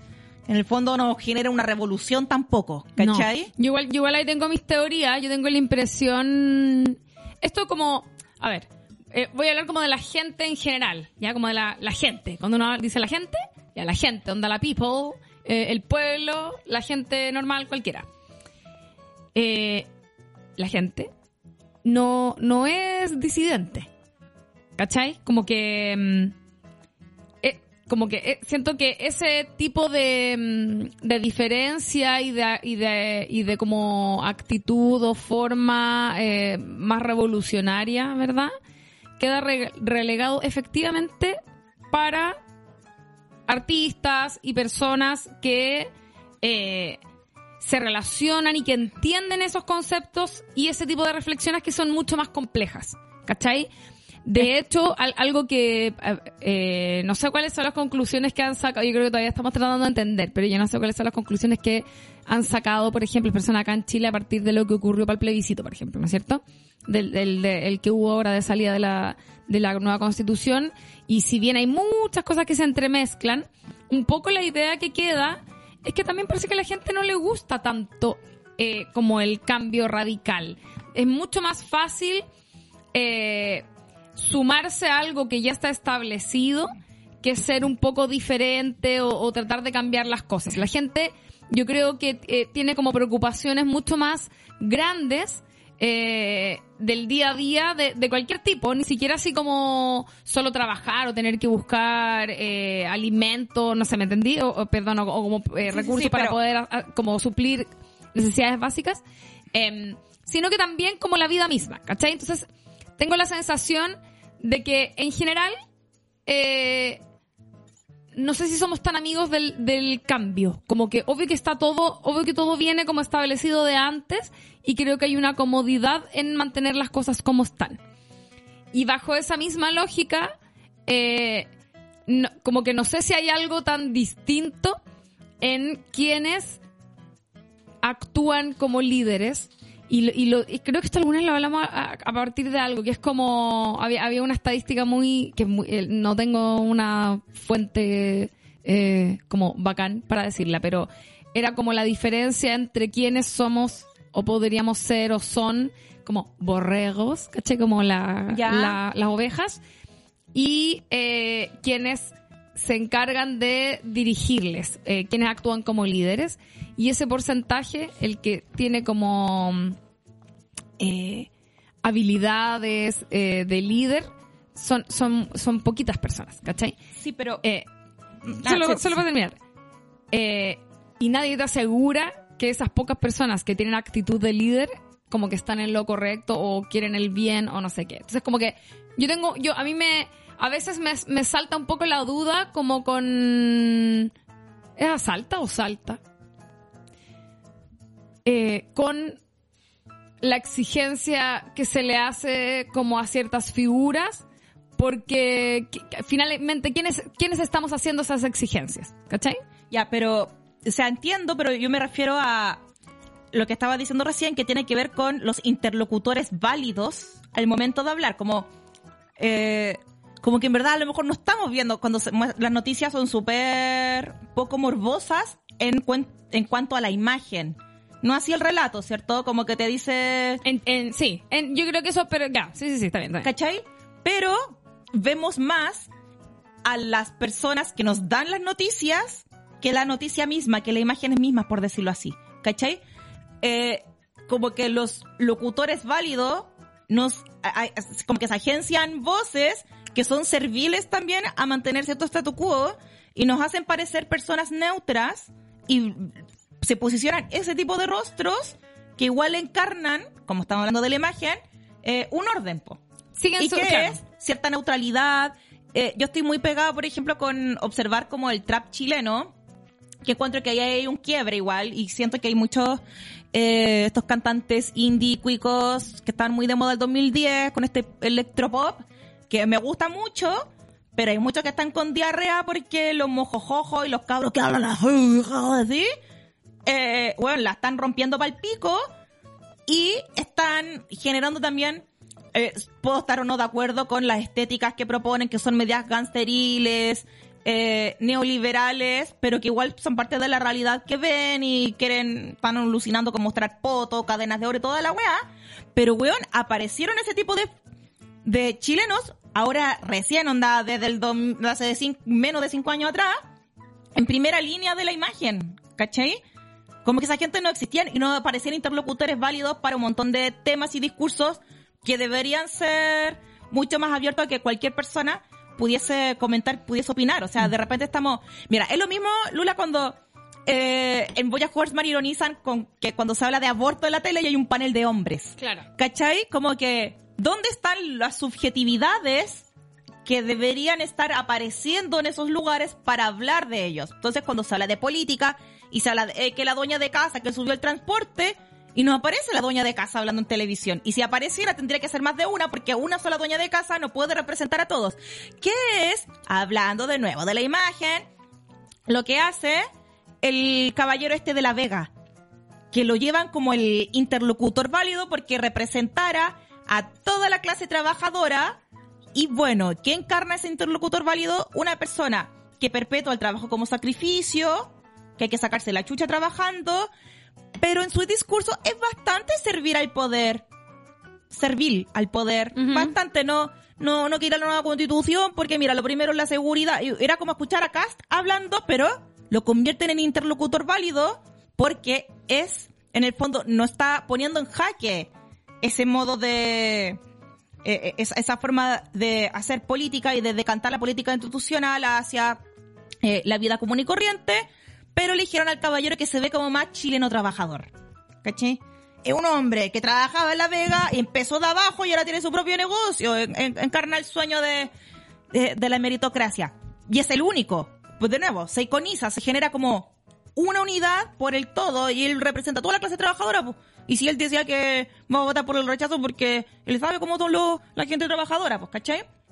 Entonces, eh, a eso me refería, como que lo que dice Rancière y un poco también lo que problematiza en su obra Alfredo Yar es que este exceso de supuestas imágenes morbosas no son las que aparecen en los medios masivos, sino que se posiciona a través de estas políticas, o sea, de, de estos fenómenos sociales, de conflictos sociales, a interlocutores válidos que son serviles a mantener las weas como son, las cosas como son. Entonces, no hay personas que realmente incomoden, o sea, desde Residente hablando ah, la emancipación de Latinoamérica, después haciendo campañas con eh, marcas gringas y todo, como que eh, se le da más espacio y más tribuna a incluso personas seleccionadas que nos da una falsa diversidad de disidencia porque tampoco ponen tanto en jaque y tampoco eh, establecen la emancipación eh, de la clase obrera o de las mujeres, o de cierto grupo oprimido, cierto de grupos racializados. Pasa mucho con modelos, por ejemplo, eh, afrodescendientes en el primer mundo, que después, claro, empiezan a aparecer en campañas como Versace o en las ángeles de mm, Victoria's Secret. Entonces lo que hace, te toman esta voz que parecía disidente y la vuelven a ordenar. Ahora ya no podía estar hablando en contra de, de un sistema que ahora te incluyó a ti también. Entonces empecé como, ah, parece que lo que hay que hacer es mantener esto como está, pero un poquito más diverso. Que, ¿Cachai? claro, y que así te no se permita cae, par- que te permita participar. y así no se cae ni una mierda ningún sistema. Me enojé también. Sí, es que yo creo que lo que decía, yo creo que la gente no quiere que se caiga el sistema. Esa es mi conclusión final. Creo que hay, hay como... Al final queda... to- todo ese espacio queda relegado y es, y es lo que mm, pueden ocupar como herramienta para sentirse también dif- como eh, diferentes y, y revolucionarios los artistas, que son los que entienden como de esas cosas, y el resto de las personas van viviendo el día a día. Sí, pues, pero al hacer eso a la vez tenés esa paradoja de que lo que ocurre con los artistas que hacen eso es que se terminan autoiconizando y al final tampoco se caen en una mierda. Sí, porque no hay una intención verdadera. Yo Claro. creo que es como más... eh, el otro día la la hablamos a propósito de otra cosa, que es como, en el fondo, en la medida en que yo pueda seguir usando mi propia imagen como, no sé, revolucionaria, disidente, lo que sea, eh, no me conviene que realmente deje de existir ese antagonista contra el que yo me revelo. Claro, ¿Cachai? claro, claro. Como que, mm, bueno, eso es súper interesante como para entender cuáles son los roles que queremos ocupar en, en la sociedad. No tiene que ver quizás con, con el tema de la imagen, pero como yo creo que hay que, hay que pensar, yo, yo siempre lo pienso, ponte tú, en relación, porque hay gente que le gusta mucho eso, como entre, entre comillas, ser crítico y llevar la contra, pero que a mí se me da un poco a veces la sensación de que mm, nunca, como que mm, eh, nunca van a estar eh, contentos, por así decirlo. Sí. Como que, como que igual necesitan siempre algo para llevar la contra, porque de alguna manera lo que estáis haciendo no es realmente luchar por algo, sino que a veces, o quizás sí, pero que detrás de eso igual hay una intención de eh, no, no es autoiconizar la palabra eh, que- que- pero eh, va hacia allá que es como de sentirme que yo soy una persona que siempre está eh, desde un lugar distinto y que a la vez Claro. tengo la razón Claro. ¿Cachai? Sí. Eh, me ha pasado, perdona aquí las personas que no estén escuchando que sean veganas, pero me ha pasado en conversación con, con veganos particularmente. Como que hay un, hay un, más que cuestionar a veces los sistemas y la cuestión, me- me- se me da un poco la, o, o- o me da un poco la sensación de que hay, eh, de que hay más una necesidad de tener la razón y decirle al otro que está equivocado. Yo creo que ahí, ahí a veces nos equivocamos un poco. Creo que eh, no es que se equivoquen eh, los veganos, está muy bien ha- hacer eso, pero, pero creo que a veces faltan conversaciones que vayan eh, en paralelo a las acciones, porque las conversaciones no necesariamente es lo mismo que una acción y por lo tanto yo creo que vale la pena siempre tenerlas. Eh, se puede, Sí. se pueden sostener eh, diálogos en el, en el mundo del, de lo hipotético eh, para cuestionarnos cosas y para tratar de entendernos a nosotros mismos. No, no podemos obviar que hay un tema de ego siempre Obvio. detrás de, de muchas de las cosas que hacemos. Bueno, y sobre eso, también en este libro de la política de las imágenes para Que alguien que preguntaba ahí, preguntando.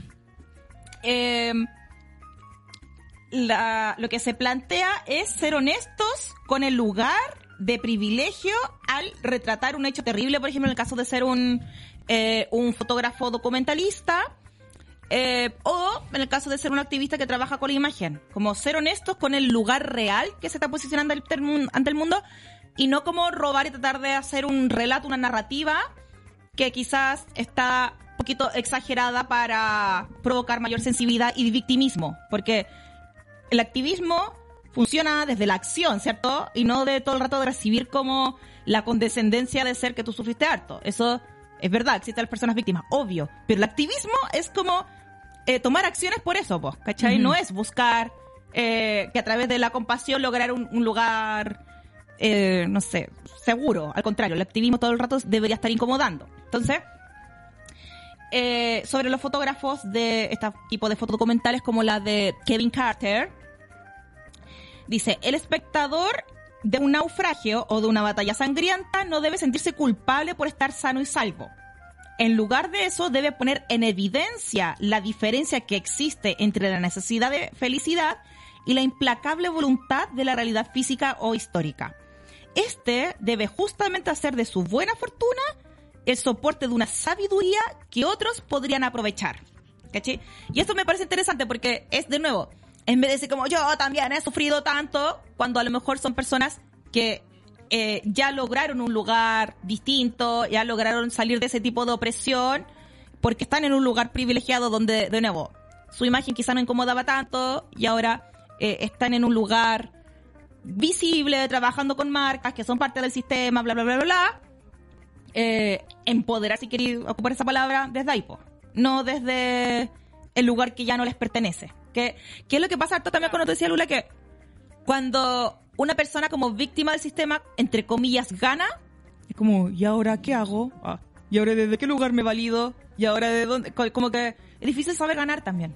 Sí, Y, ahí hay que empezar a hablar de eso, desde el lugar de alguien que ganó. Eso es muy, eso es muy heavy también. eh, yo siem- siempre lo pienso como en los, en los famosos de Hollywood. Sí, Que, sí, que en general, ¿no es cierto? Los gringos tienen mucho ese relato, como que venir de abajo, vienen de abajo y logran cosas y después terminan en la cima.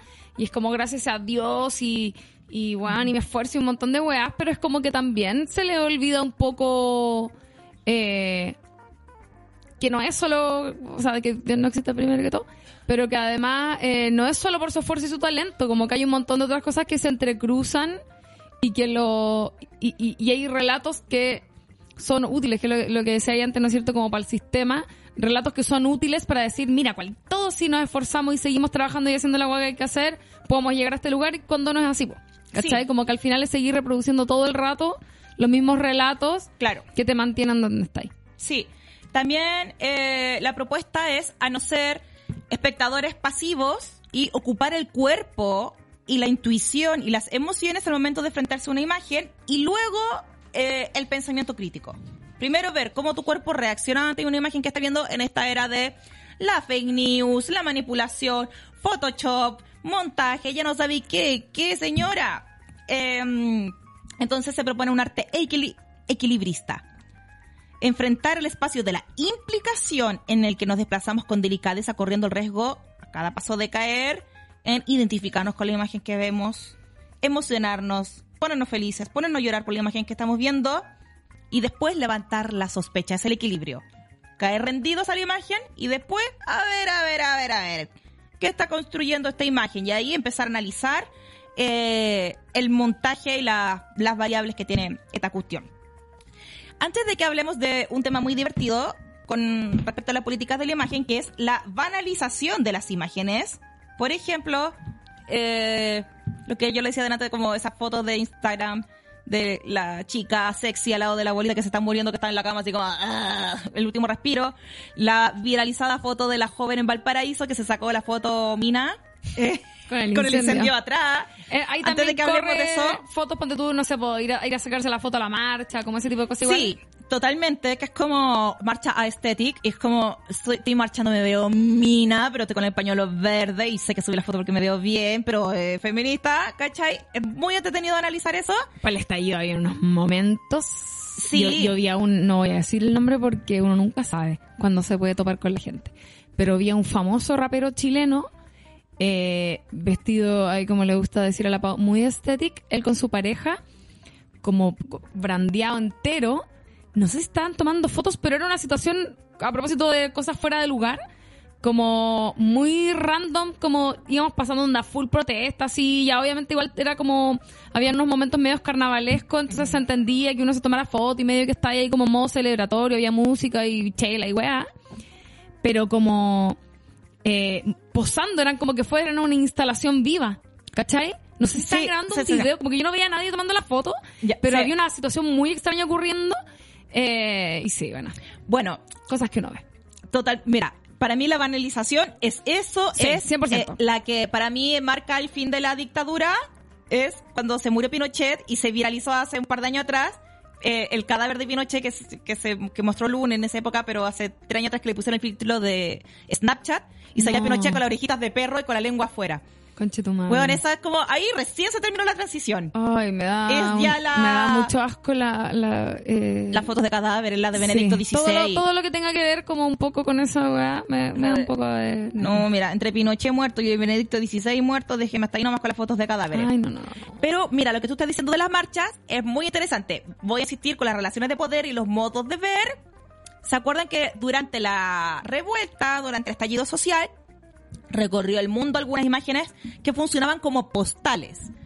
Y algunas de esas postales, por ejemplo, la de eh, todas las personas en esta especie de pirámide humana en el caballo de Baquedano, con la bandera chilena y la bandera mapuche arriba, que parecía realmente una pintura de Sí. la toma de la Bastilla. Sí. ¿Cachai? O sea, de nuevo, símbolos, relaciones de poder, estamos iconizando el pueblo, tomándose el poder, bla, bla, bla, bla, bla, ocupando la eh, construcción de imagen que se hizo en esta pintura. Entonces al tiro la asociamos como algo épico, colectivo, eh, revolucionario, bla, bla, bla. Ya sabemos que no pasó ni una mierda. No, sí, una weá, qué Eh, dramático. weón. pero, no estamos, pero estamos hablando de la construcción de la imagen. Y algo que me interesa mucho es cómo la cultura pop también trató de ser la que se viralizaba y la que generaba ma- mayor cantidad de likes. Por ejemplo, había un- una foto muy icónica del estallido donde había un chico encapuchado con una... mm, eh, ¿Cómo se llama? Oh, bueno, no sé. Bandera hablar. chilena. No, no, no. Eh, con una, cuando ponen fuego, cuestión en la calle, Barricada. con una barricada atrás. Y en el plano de, de más atrás, como semi mm, desenfocado, la foto del Joker. Porque cuando empezó la revuelta, estaba todavía en cartelera la película de El Joker, El Guasón. Entonces, estaban esas capas como... ¿Se acuerdan que en el Joker al final hay como una revuelta también? Llegó está cagado de la risa y estaba la media zorra, la gente se volvió loca, como en este de, en este desorden, este caos, que no necesariamente era tan político, el del Joker, ¿cachai? Era más caos por el caos. Y se parece, y entonces la fotografía se viralizó caleta porque fue como iconic. Y claro, porque tenía, se mezclaba también con la cultura pop y al final era como, oye, el estallido social eh, que estamos teniendo eh, se, parece bastante a- al caos del Joker y se fetichiza igual ese tipo de imágenes, como la otra imagen que se fetichizó mucho porque relaciones de poder, bla, bla, una foto hetero insoportable, que eran una encapuchada con un encapuchado con las capuchas puestas, como dándose un beso. Y era una foto que parecía una publicidad de Adidas. Y atrás una barricada también, pero el amor romántico heterosexual, ahí como el mundo se quema, nosotros nos enamoramos, versión encapuchados. Insoportable esa imagen, de verdad parecía como eh, publicidad de Absolute, no, no sé, de estas marcas que se creen mea juveniles, cuestión. ¿Cachai? Eh, también, como que en el fondo, incluso las imágenes que se iconizan, que se viralizan, que se exportan, tienen este modo de ver eh, en esa construcción media publicitaria de la imagen. Y nosotros, como estamos educadas con este mismo modo de ver, son las imágenes que nosotros mismos le ponemos más like, que la Sí. compartimos, por eso se viralizó y la sube después el New York Times y el The Guardian y se vuelve eh, un estallido social muy aesthetic, muy chic. Mira, ahí están comentando algo que es cierto, que son como todos estos eh, músicos, ponen el ejemplo Bad Bunny, pero también podríamos, eh, qué sé yo, creo que ocurre algo así también con Harry Styles, que son estos como cantantes, que igual sabéis que son como full men heterosis, pero que juegan a vender esta nueva masculinidad, ¿no es cierto? Eh, Bad Bunny con sus fotos vestidos de mujer, eh, etcétera. Sí, eh, sobre, mira, delante cuando yo hablaba de al momento de aplicar eh, estas eh, críticas a la imagen y todo, creo que hay que hacerse cargo, súper cargo del lugar que se ocupa. Sobre el tema de Anton Larraín y Cesarito, ¿es Cesarito la persona indicada para hacer esa crítica? Mira, cualquier persona puede hacer cualquier crítica. Pero si eres eh, un hombre heterosis, quizás es más interesante que evidencies también el lugar donde tú te encuentras, porque hay ciertas inter- intersecciones que tampoco entiendes o que no has vivido, y la relación del cuerpo eh, para los cuerpos femeninos es distinta a para los hombres. O sea, eh, yo no te me acuerdo de la película Amor Ciego, esa mujer Sí. que, que este actor, ¿cómo se llama el actor? Eh? Jack Black y Jack Gwyneth Black. Paltrow. Sí, que Jack Black se toma como una pastilla y ve a... Lo, lo hipnotizan. Ah, lo hipnotiza. Se toma- Ya, ya empezando a mentir. La fake news. La del fake news. Eh, lo hipnotizan y ve que la mina que le gusta es flaca, estupenda. No, y en el fondo Ah, era sí, sí, gorda. Y es como, me estáis hueveando que Jack Black, un hombre gordo, no podía estar con otra mujer gorda. Igual de eso se trata la Eh. película, que él era como gordofóbico a cagar y súper superficial. No, por eso, pues, pero lo que estoy diciendo es que él no es un cuerpo hegemónico y no es un cuerpo flaco. ¿Cachai? O sea, la diferencia en la permisibilidad que se da en el cuerpo, eh, en el tamaño de los cuerpos entre hombres y las mujeres sí es distinto. ¿Cachai? Como que no era cuestionable, no, no estaba en cuestión en la película que él igual fuera gordo. ¿Cachai? Como O sea, que, sí, no una que sí se persona- trataba de eso. ¿Ah? O sea, ese, era la- ese era el juego, po. No, eh, amiga, entiendo. eh, no, o sea, era una persona superficial, pero no estaba en cuestión que el buen era un buen feo. Sí, sí estaba. No. O sea, es que, perdón, es que, me, es, que lo- es que me acuerdo de la película que la he visto un par de veces y de hecho estaba él, o sea, él era como gordo y no y era gordofóbico y ese era como el chiste y el amigo que era George Costanza, que era como pelado, Ya, sí, sí, sí. también era como súper superficial y, y el loco al final, Tenía además de ser de- gordo, chico y pelado, tenía una cola de perro, como que... O sea, sí, A pero... mí sí, ya me importa, sí es un detalle de la, de la película, pero entiendo el, el comentario. Es verdad, onda. Obviamente, en el caso de, no sé, de Cesarito, eh, que él No. intenta hacer esa, esa lectura como de yo también soy gordo y, y, eso, pero en el fondo es como... También, no, está, no está ahí... No, no, no, puedes creer que es lo mismo ser un hombre gordo que ser una mujer gorda sí, en la sociedad en la que vivimos. Claro, entonces como quizás también eh, ser muy honestos con el lugar que se ocupa eh, al momento de eh, hablar de la construcción de una imagen y hablar de una persona, pero transparentando la red en la que uno se mueve. ¿Cachai? Como que No. creo que eso es como más eh, lo que nos diría Rancier que hiciéramos. Eh, quería hab- hablar de la banalización la iconización de cosas como que ya más actuales, virales, cuestiones así. Cuando se iconizó en el terremoto de Chile del año 2010, el 8.8, terremoto 8.8, mira, no es menor, digan lo que quieran de Chile, pero tenemos terremoto de calidad mundial. Buenos terremotos, terremoto fuerte. La foto que se ocupó como icono fue la del tipo que recogía justo una bandera chilena. Me ha destrozado el terremoto, el sobre los escombros. Y eso se ocupó para todo. O sea, se- la, la prensa se- era como, por fin encontramos la foto perfecta. O sea, el orgasmo que le podría haber dado a Luxich para ocupar en Canal 13 fue como, patria.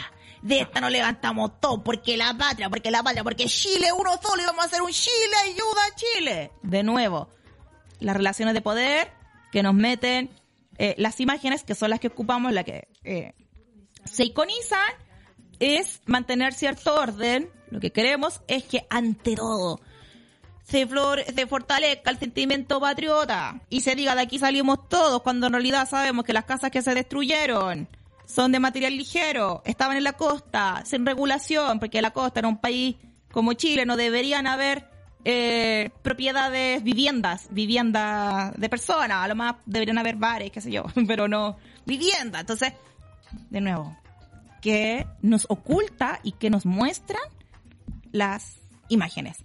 Por último, por último, que ya se nos acabó el time, eh, sobre, para, para redondear el tema de la, mm, de la foto iconic de Kevin Carter, les voy a decir algo que la Lula va a rellenar por mientras.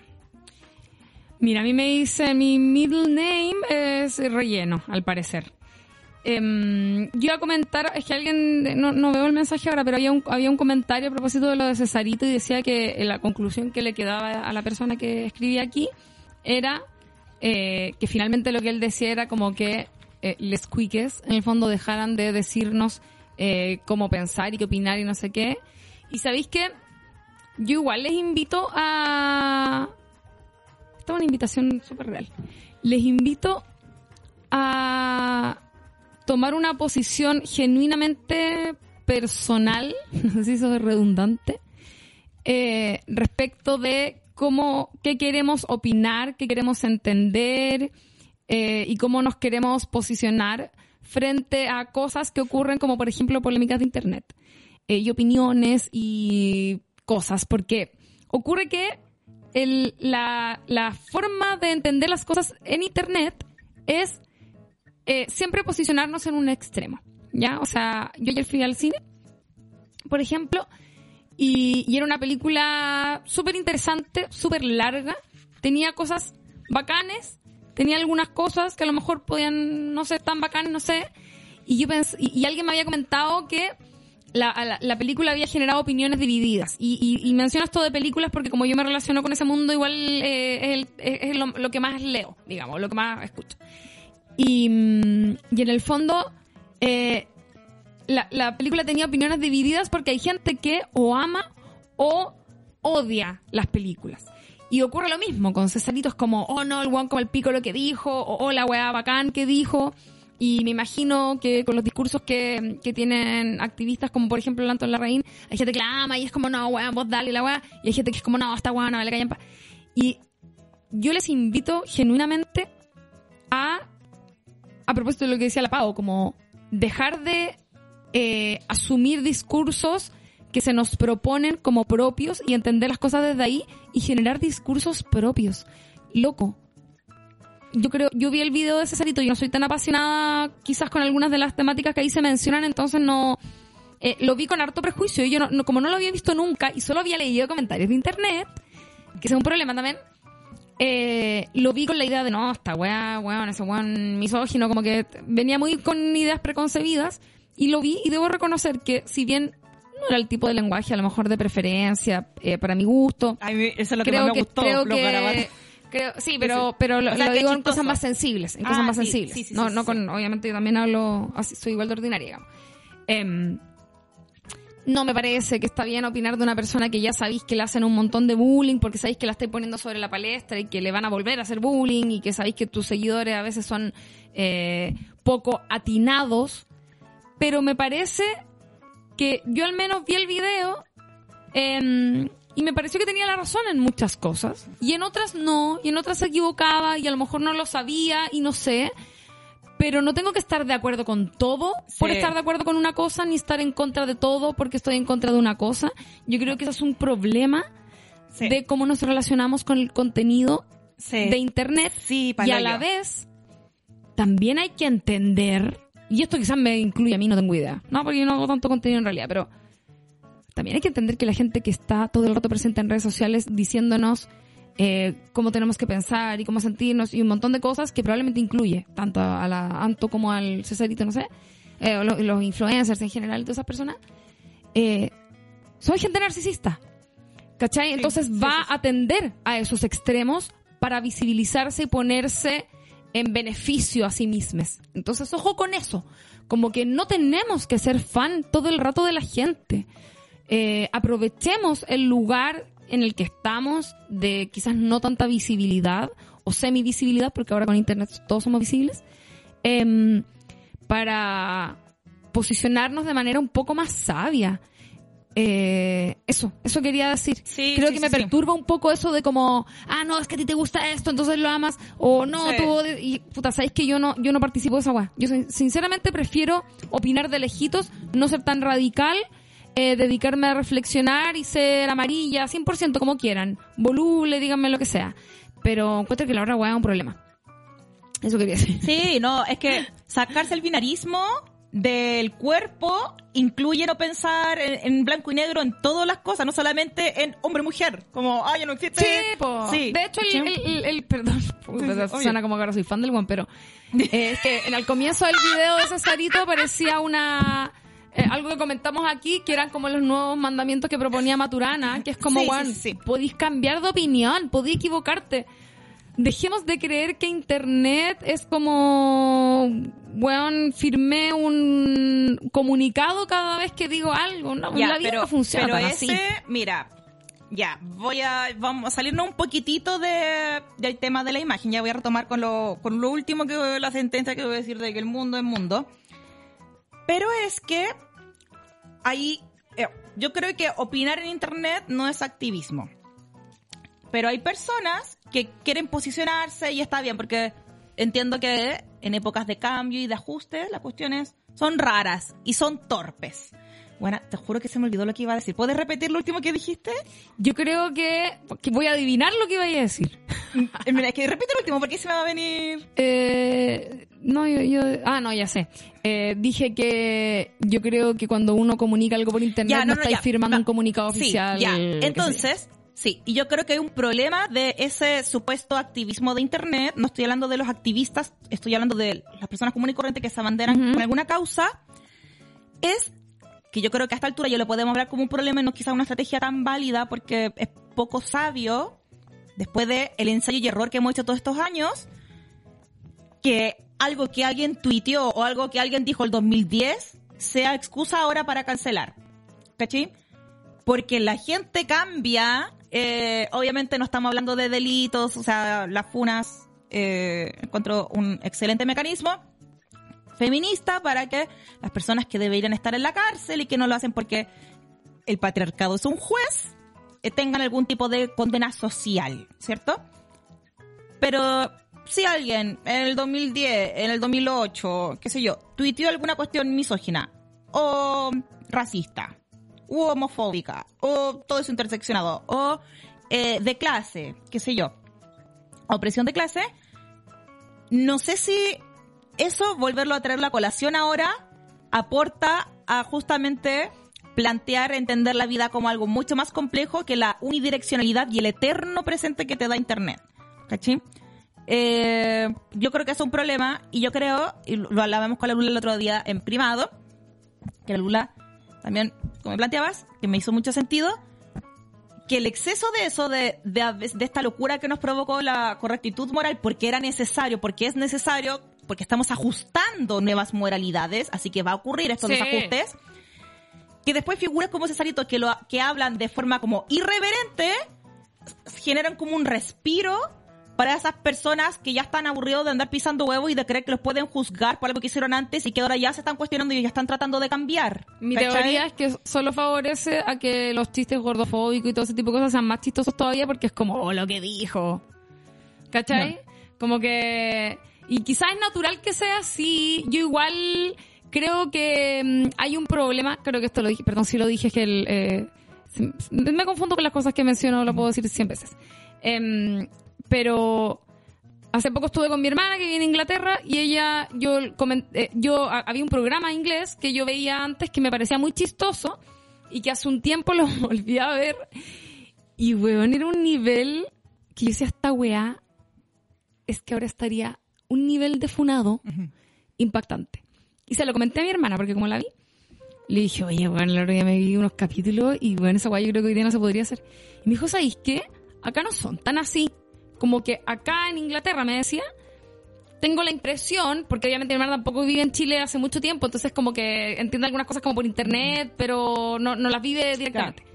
Eh, y, y eso, en fin, como que a, a partir de un montón de cosas que, que yo creo que, ta- que tampoco entiende también porque no la está viviendo en presente. Eh, pero me decía, yo tengo la sensación de que acá en Inglaterra la gente entiende mucho más que eh, cuando estás haciendo un chiste o estás haciendo comedia, estás haciendo comedia. Claro. ¿Cachai? No estás diciendo algo en serio. Y es algo que a mí me parece que también es interesante posicionarse Sí, personalmente sobre esas cosas. Porque, por ejemplo, yo siempre he sido muy partidaria de entender la comedia como ficción. Ya está bien el lenguaje, construir realidad, todo lo que queráis. Pero cuando uno se dispone a ver un programa de comedia, estás entendiendo que te van a hacer reír desde el absurdo, desde decir cosas equivocadas, desde ir un poquito al límite. No puedes entender todo con la literalidad de un discurso político académico, ¿cachai? Eh, serio. Eh, y yo creo que ahí hay una wea que acá en Chile nos equivocamos un montón y como que siento que a veces nos volvemos medio fomes también. ¿Cachai? Y al- lo hemos hablado aquí a partir de otras weas, como desde el mismo feminismo, que en algún momento las cabras se pusieron re monjas para su wea. ¿Cachai? Como que creo que creo que está bien eh, al, como quizás inyectar un poquitito de aire en, en nuestros discursos para no ser tan tan radicales como para entender cosas de manera tan literal y tratar de un poco también entender eh, que nada es tan dramático eh, a, menos que lo sea realmente. Claro. ¿Cachai? Sí, eh, yo creo también que eso es, eh, es lo que pasa en internet. Yo creo que la vida real es, es distinto. Eh, lo digo por los shows de comedia en vivo, los shows de stand-up, que todos los comediantes decimos cosas que si uno lo dice en redes sociales, la gente que no entiende la ironía, el absurdo, la exageración, se puede poner a wear. Y que no está de tu lado, porque en el fondo alguien que Sí. fue a ver tu show acá en Chile por lo menos, eh, la gente paga por ir a ver a tal comediante. Eh, claro, depende si uno se presenta en un festival de algo, Claro, qué pero sé la yo. gente está dispuesta a eso, es como... Claro, que es distinto. Por eso también tantos años de gente riéndose de chistes misóginos, porque en el fondo ya filo, estoy entendiendo también que está weando. Y estoy como, y como- aceptando estos códigos, estoy Eh, participando. Estoy de esto. participando esta weá. eh, la próxima vez no voy a ir a ver a este comediante. Así se soluciona nomás, Claro, ¿cachai? claro, claro. Eh, Claro, la pero dura, bueno. eh, lo digo porque justamente de eso que tú estás diciendo me pasó hoy día. Yo subí un reel con... Uh, ¿Qué pasó? Eh, no, subí, subí un reel hace como tres días atrás. cuando yo empiezo los shows de stand me pongo a divagar. A, Ya. a hablar cositas como para ir soltando, para vida wear y de ahí empieza mi rutina. Entonces, obviamente en los reels eh, no muestro mi rutina para no matar los chistes. Entonces, muestro momentos como, qué sé yo. Entonces el reel era de... eh, se trataba básicamente de que la gente en Instagram se sigue a sí misma y cuando la gente me sigue pone como, bueno, soy yo, y le ponen a la mejor amiga. Pero el chiste empezaba con que, como, uh, hay más mujeres que hombres en mi show, que diría que por llevar cinco años diciendo que los hombres tienen olor a pote y deberían estar todos presos, haría que vinieran más mujeres a mis shows. Así empezaba, dura lo que me demoré en decir esto, y el resto de- del reel era el otro. Y un día me desperté y me habían bajado el video y e Instagram me avisó que a la próxima me iban a cerrar la cuenta. De hecho, la, para el, el afiche que tenía del programa de hoy día de la política de las imágenes, donde subí y, eh, para Twitter a la niña famélica Ah, con no el... No, dije no, porque eso no me van a guayar por algo, entonces puse como una imagen en cualquier chat, ¿cachai? Mm. ¿Ah? ¿Estoy baneada? Conche tu madre, estoy... Oh, puta la weá, y tengo tanto show la próxima semana. Ya, pero Ya. tiene este medio. Eh, entonces, claro, en persona la gente se rió, los hombres que estaban ahí entienden el personaje escénico que estoy proponiendo, que es una persona dispersa, que exagera y que obviamente no es literal, porque es obvio que es una exageración decir que todo el hombre debería estar presos. Es obvio, demasiado Claro. obvio, ¿cachai? Eh, para el señor Instagram, porque por lo que aparecía ahí en la leyenda, no era que recibí muchas denuncias, sino como funcionamos con una inteligencia artificial que detecta los mensajes de odio.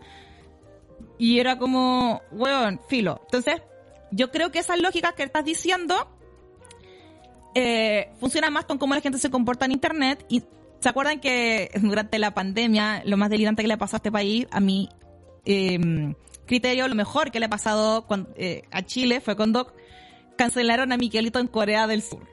Fue demasiado surrealista. Ah, Miguelito, verdad. para la gente de otros países que no escucha, es un comediante que tiene como una condición que es una persona, no sé, de unos treinta y tantos años, cuarenta años, no sé, pero que parece un niño fí- físicamente y en su voz.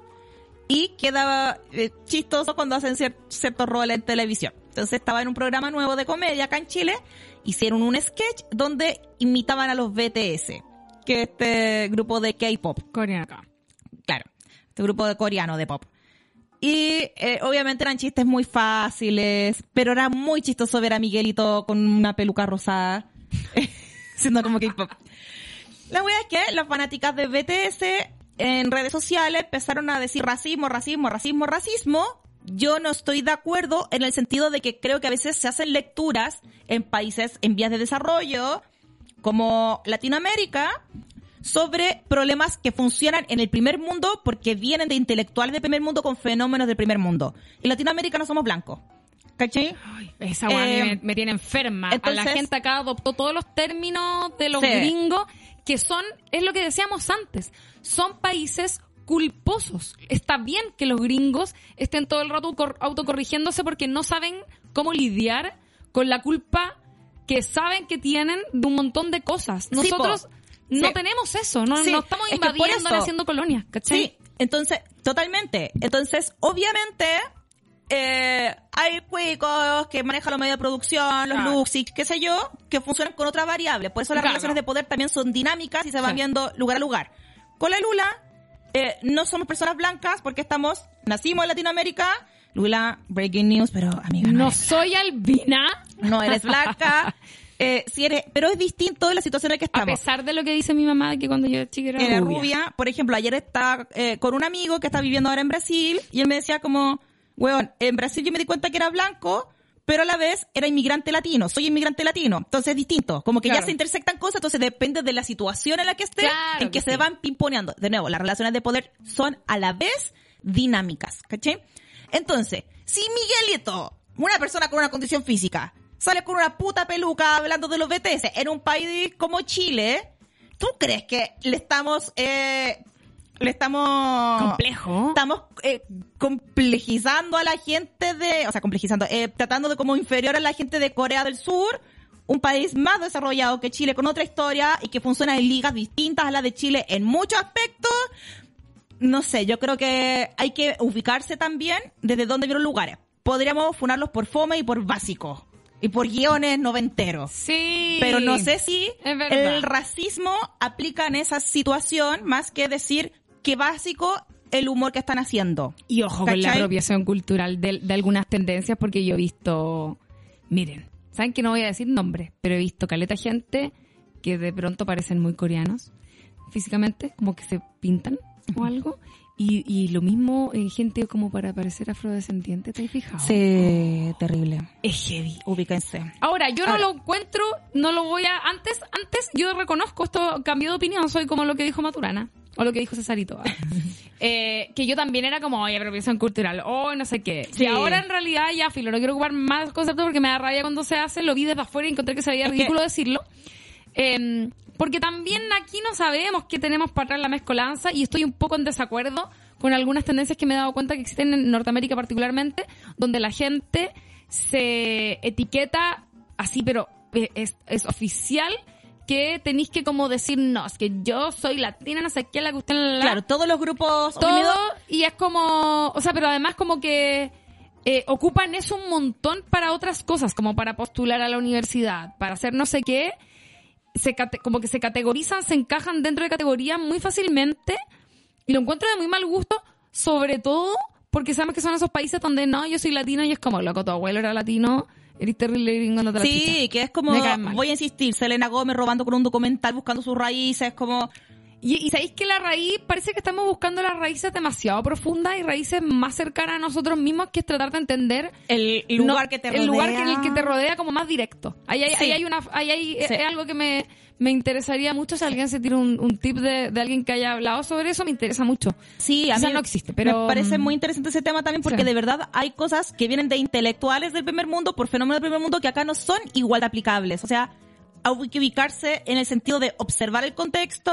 Si una persona, eh, no sé, oprimida por el género y la clase en Chile, una morenitud, eh, discrimina a un haitiano, eh, hay también una relación de poder, eh, un inmigrante habla otro idioma, pero el tipo de racismo que podría haber es raro también, es distinto. Es- no, es no se lee, es no se distinto, lee eso es igual. No hay una base tampoco atrás de, ah, ellas es parte del grupo que los oprimió y que los esclavizó en el pasado, Y, ¿cachai? y el problema es que, como sabemos, es tan terrible que te, que se, que se te acuse de eh, racismo por eh, poner en duda o cuestionar algunas interpretaciones que se hacen de esas relaciones, que finalmente no se hacen y yo siento que ahí se censuran opiniones. De hecho, oye, puta la weá, eh, ¿cachaste ya? Obviamente todo, oye, perdón, estamos más pasados que la chista. Perdón, Sí. Martín. No, es Em, que me gusta hablar. Ah, la verdad. Es que me acordé del el asunto de las tesis pedófilas. Oye, qué chistoso el meme todo esto. Las tesis 2019, las tesis 2020. Ah, no, que después Oh, del genial. 4 de septiembre, cuando perdió la prueba, ya todo se echa Sí. Eh, a propósito del tema de la pedofilia, eh, bueno, ahí podemos opinar un montón de cosas. Obviamente, yo mi, mi opinión personal es que si hay dudas, eh, yo creo que lo, Ah, lo- espera, espera, lo que ocurre espera. es principalmente que hay una duda respecto de qué onda esas personas que escribieron esas tesis. Yo creo que ahí hay un problema porque eh, intuimos que ocurre algo más. Pero se habló mucho de eso y hay una columna que escribieron unas personas en, un- en una, una tecla muy académica, pero que me pareció muy interesante en el mostrador Braga, que les recomiendo que la busquen, porque habla de lo- del peligro en el fondo de silenciar ciertas conversaciones. Sí, Y ahí hay una weá que es imposible decirla porque es muy que te sacan de contexto y te funan, pero ahí yo siento que hay, hay una reflexión muy inteligente. Sí, voy a contextualizar a las cuatro personas de otros países. Ah, sí, Eh, perdón, se viralizó eh, en Chile dos tesis que habían hecho de la Universidad de Chile de la Facultad de Ciencias Sociales. Dos personas distintas habían hecho tesis. tesis sobre la pedofilia, pero un poco la posicionaban como el derecho a enamorarse de una persona menor de edad y poder ejecutarlo sin que la moral te trate mal. Como si las personas, eh, las niñeces y las adolescencias estuvieran en el mismo lugar del deseo que la persona adulta que ya está más formada y qué sé yo. Era de filosofía la, mm, Claro. la Igual tesis. muy raro que alguien dedicara tanto tiempo a reflexionar sobre eso, estaba medio raro y, y ahí Sí. era el primer punto de problemático, digamos. Sí. Así que, eh, ¿qué te iba a decir? Ya, ese es el contexto. Entonces, lo que pasó es que, obviamente, en mi Instagram y en Twitter y ciertos medios de comunicación, claro, se tomó como, ¿cómo vas a hablar de la pedofilia?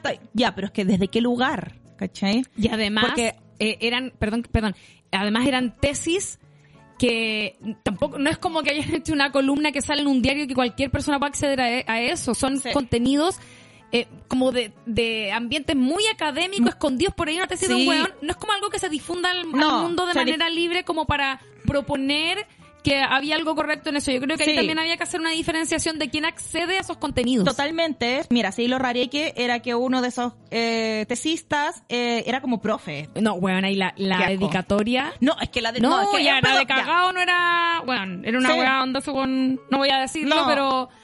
Eh, vayan a revisar el computador ese Sí, de verdad. O uno nunca a lo PDI, sí. Sí, a lo PDI, ¿sabes qué? Sí, pero me pareció muy interesante eh, una chica que escribió en Twitter, no me acuerdo de su nombre, pero yo le puse el like. ah, Que era, si hablamos solamente de condenar la pedofilia, que todo se debería morir en la cárcel, si- decidir de manera reactiva, significa Ajá. que una persona menor de edad ya fue abusada para eso. Tenemos que saber hablar esa conversación incómoda de qué pasa con esos generalmente hombres que tienen deseos sexuales con personas menores de edad porque neces y necesitan terapia.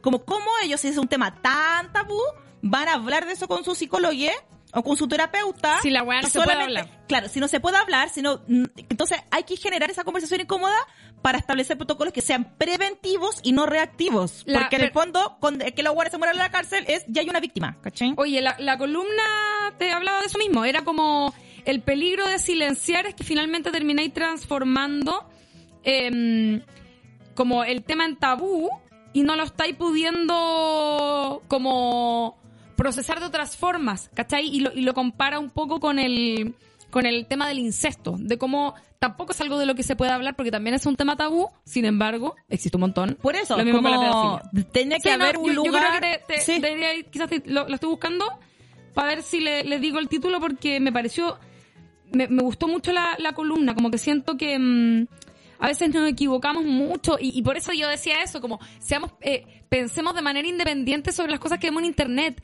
Esto de como ir en, en enjambre a atacar Sí. un tema para bajarlo, bajarlo, bajarlo, Sí. no sé si ayuda a, a solucionar las cosas o solo hacemos como movimientos eh, como drásticos eh, para golpetear, para banear, para cancelar, para censurar y no para, para reflexionar, para pensar, para entender algunos fenómenos. ¿Cachai?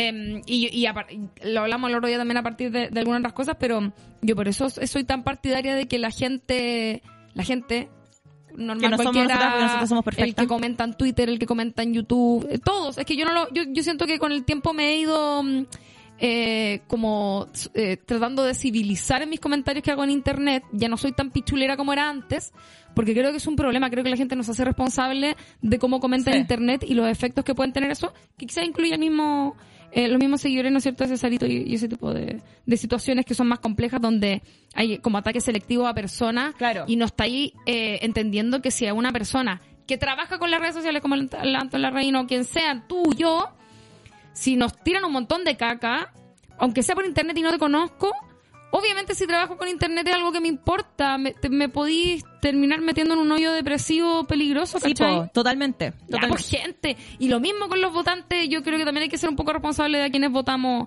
¿Quién votó por Gonzalo en la carrera? Quiero saber. La cagó. Otro Quiero, quiero, saber- quiero, quiero que ahí se asuman responsabilidades. Oye, acá mi, eh, Milko Cáceres, a propósito de que a mí se me olvidan las ideas y la Lula me tiene que eh, volver, hacer ver. volver, puso la Lula es esa persona que le pega un palmetazo a la tele para que funcione bien. La Amiga. tele es la Pau. La tele es la Pau. Sí, pero mira, es porque tengo demasiada idea en la cabeza. Sí, y ahí la, ansi- como- la- la ansiedad te, te pone, te pone ahí, se te confunden los concepts, pero como yo soy una persona con una energía un poco distinta, soy súper buena para seguir el hilo eh, y, y agarrar de vuelta pensamientos, weón, es como un talento que descubrí que tengo.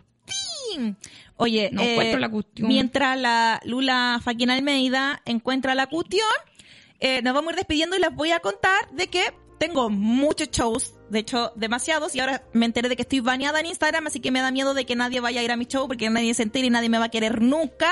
Y voy a tener que volver a vivir eh, con mi tía eh, en la pieza que ahora está habilitada para mi sobrino.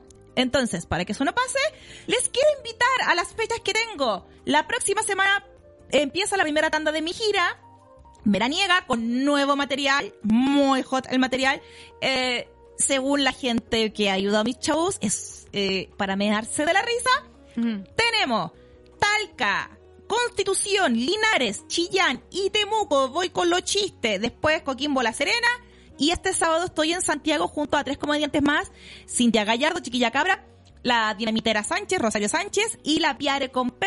Eh, toda esta información, como siempre, está en mi Instagram, Confesiones de Paola Molina. Así que le espero por el amor de Jesus Christ. Ahora que estoy bañada, a toda mi gente de Talca, Linares, Constitución, Chillán y Temuco, le espero mi showcito. Vayan a donde la pago. Por Mira, no favor, me cabe duda ahora que me- se va a llenar. Pero es que ahora me estresé. No sabía que esta manera era como no ve nadie porque nadie me quiere. No, tranquila. Mira, yo tengo mi... Quizás si digo hasta cerca el teléfono voy a tener problemas. Eh, pero las redes sociales, eh, qué ganas de que se cayera internet. Em, ya la encontré, se llama Golpes de Silencio, Tesis y Pedofilia, por Camila Valladares, Carmen Ruiz y Sebastián, Sebastián perdón, Sampieri. Está en el mostrador Braga. Quizás lo voy a repostear. Eh, no, quizás no, porque la gente no lee y después me, que se, Después eres se va a poner pesada y que la chupen. Marula pedófila. Eh, pero, eh, pero eh, péguenle una búsqueda porque yo lo, lo- una búsqueda. no, amiga, si el nivel. Pero está está súper interesante. A que Perfecto. leerlo completo, sí, porque es una cosa larga y está como en un lenguaje así como súper académico. Pero me pareció que valía la pena para tener otras perspectivas. Mándamelo, mándamelo, amiguita. Y nosotros. Siendo las una y media.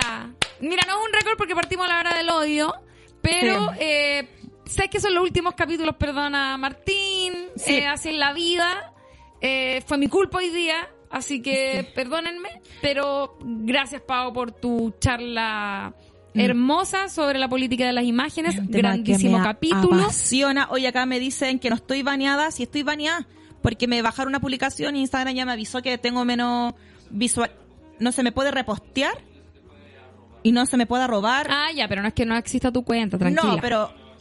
Ah, ya, pero igual te baja la visualización porque tengo que promocionar mi show. Vayan, por favor, corran la voz de que. ¿Ah? ¿Dura un día?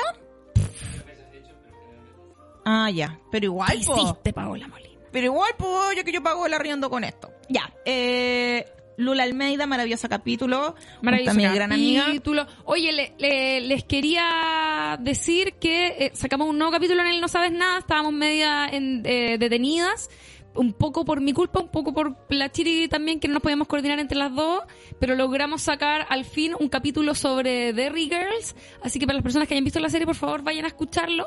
Está en Spotify. Somos No Sabes Nada Podcast, por si alguna, eh, por si no lo cachan. Eh, pueden encontrarnos también en Instagram, síguenos en Instagram. Y quería también eh, aprovechar de darle las gracias a las personas que asistieron con nosotros ayer a una van premier de la película Babylon, eh, que estuvo, ¿sabéis qué? Me gustó. Era, la- era una película, la nueva del Damien Chazelle. Ahí está, no sabes nada por si quieren pegarnos una seguidita y buscar y escuchar nuestros capítulos. Es un podcast muy entretenido. Em, donde hablamos de series y de películas. Y estuvimos ahí en la van premier de Babylon. Tres horas de película, compadre. Ah. Te la encargo. Eh, pero ¿sabéis qué? Yo me entretuve de principio a fin. Así que la, se las dejo recomendar. Eh, es larga, pero, pero mi- mi- yo creo que... Yo sabía que duraba tres horas, ponte tú, cuando me senté en el cine. Entonces, como que... mm, Y vaya a la guerra. sí... y- ¿Duró más que este capítulo? Duró más que este capítulo, sorprendentemente. Y además, oye, eh, parte pero arriba y la weá no para nunca estar arriba y eso igual me parece súper interesante. Tengo harto comentario que hacer al respecto, lo haré ahí en el podcast que corresponde. Pero, ¿sabéis que lo pasé bien? la Mira. película? Aparte que es como un homenaje al cine y creo que ahí hay, hay algo interesante y me, me he dado cuenta que cada vez que hay algún nivel de crisis en la industria del cine por algún cambio radical que se hace, eh, sale como un enjambre de películas eh, que rinden homenaje a cómo fue el cine antes. Ya, y algo que está pasando ahora a partir de las películas tipo Marvel y ese tipo de. Claro, sí. Ha salido, salió Once Upon a Time in Hollywood, esta. hay una serie, se la dejo Bueno. Mank, que me, la encontré fomísima. Ay, no, no la pude ver. Como No, que me era, para- mitad. era un- una película para productores de Hollywood, Ya. no para el público. Sí, no. Y blanco y negro más encima. No. Eh, no, es que decía algo medio fomeque y además Sí, lo hacía blanco y negro, no, no, no, pega. Eh, hay también, y se los dejo recomendar, eh, una serie que salió en Netflix que yo no tenía idea y parece que está hace un rato, que se llama Voir, o no sé, Voir se escribe, eh, que son puros videoensayos sobre cine, súper interesante también. Mira, hoy nos vamos de recomendación después de un capítulo de 15 horas. Vayan a mi show en Confesiones de Paola Molina, ahora que estoy baneada. Denme el apoyo. Mira, ¿cuándo yo he pedido algo? Amiga, ¿cuándo he pedido algo? Ah, eh, eh, eh. ya, nos vemos la próxima semana. Besitos, que estén Nos muy bien. vemos, chao, chao. Adiós.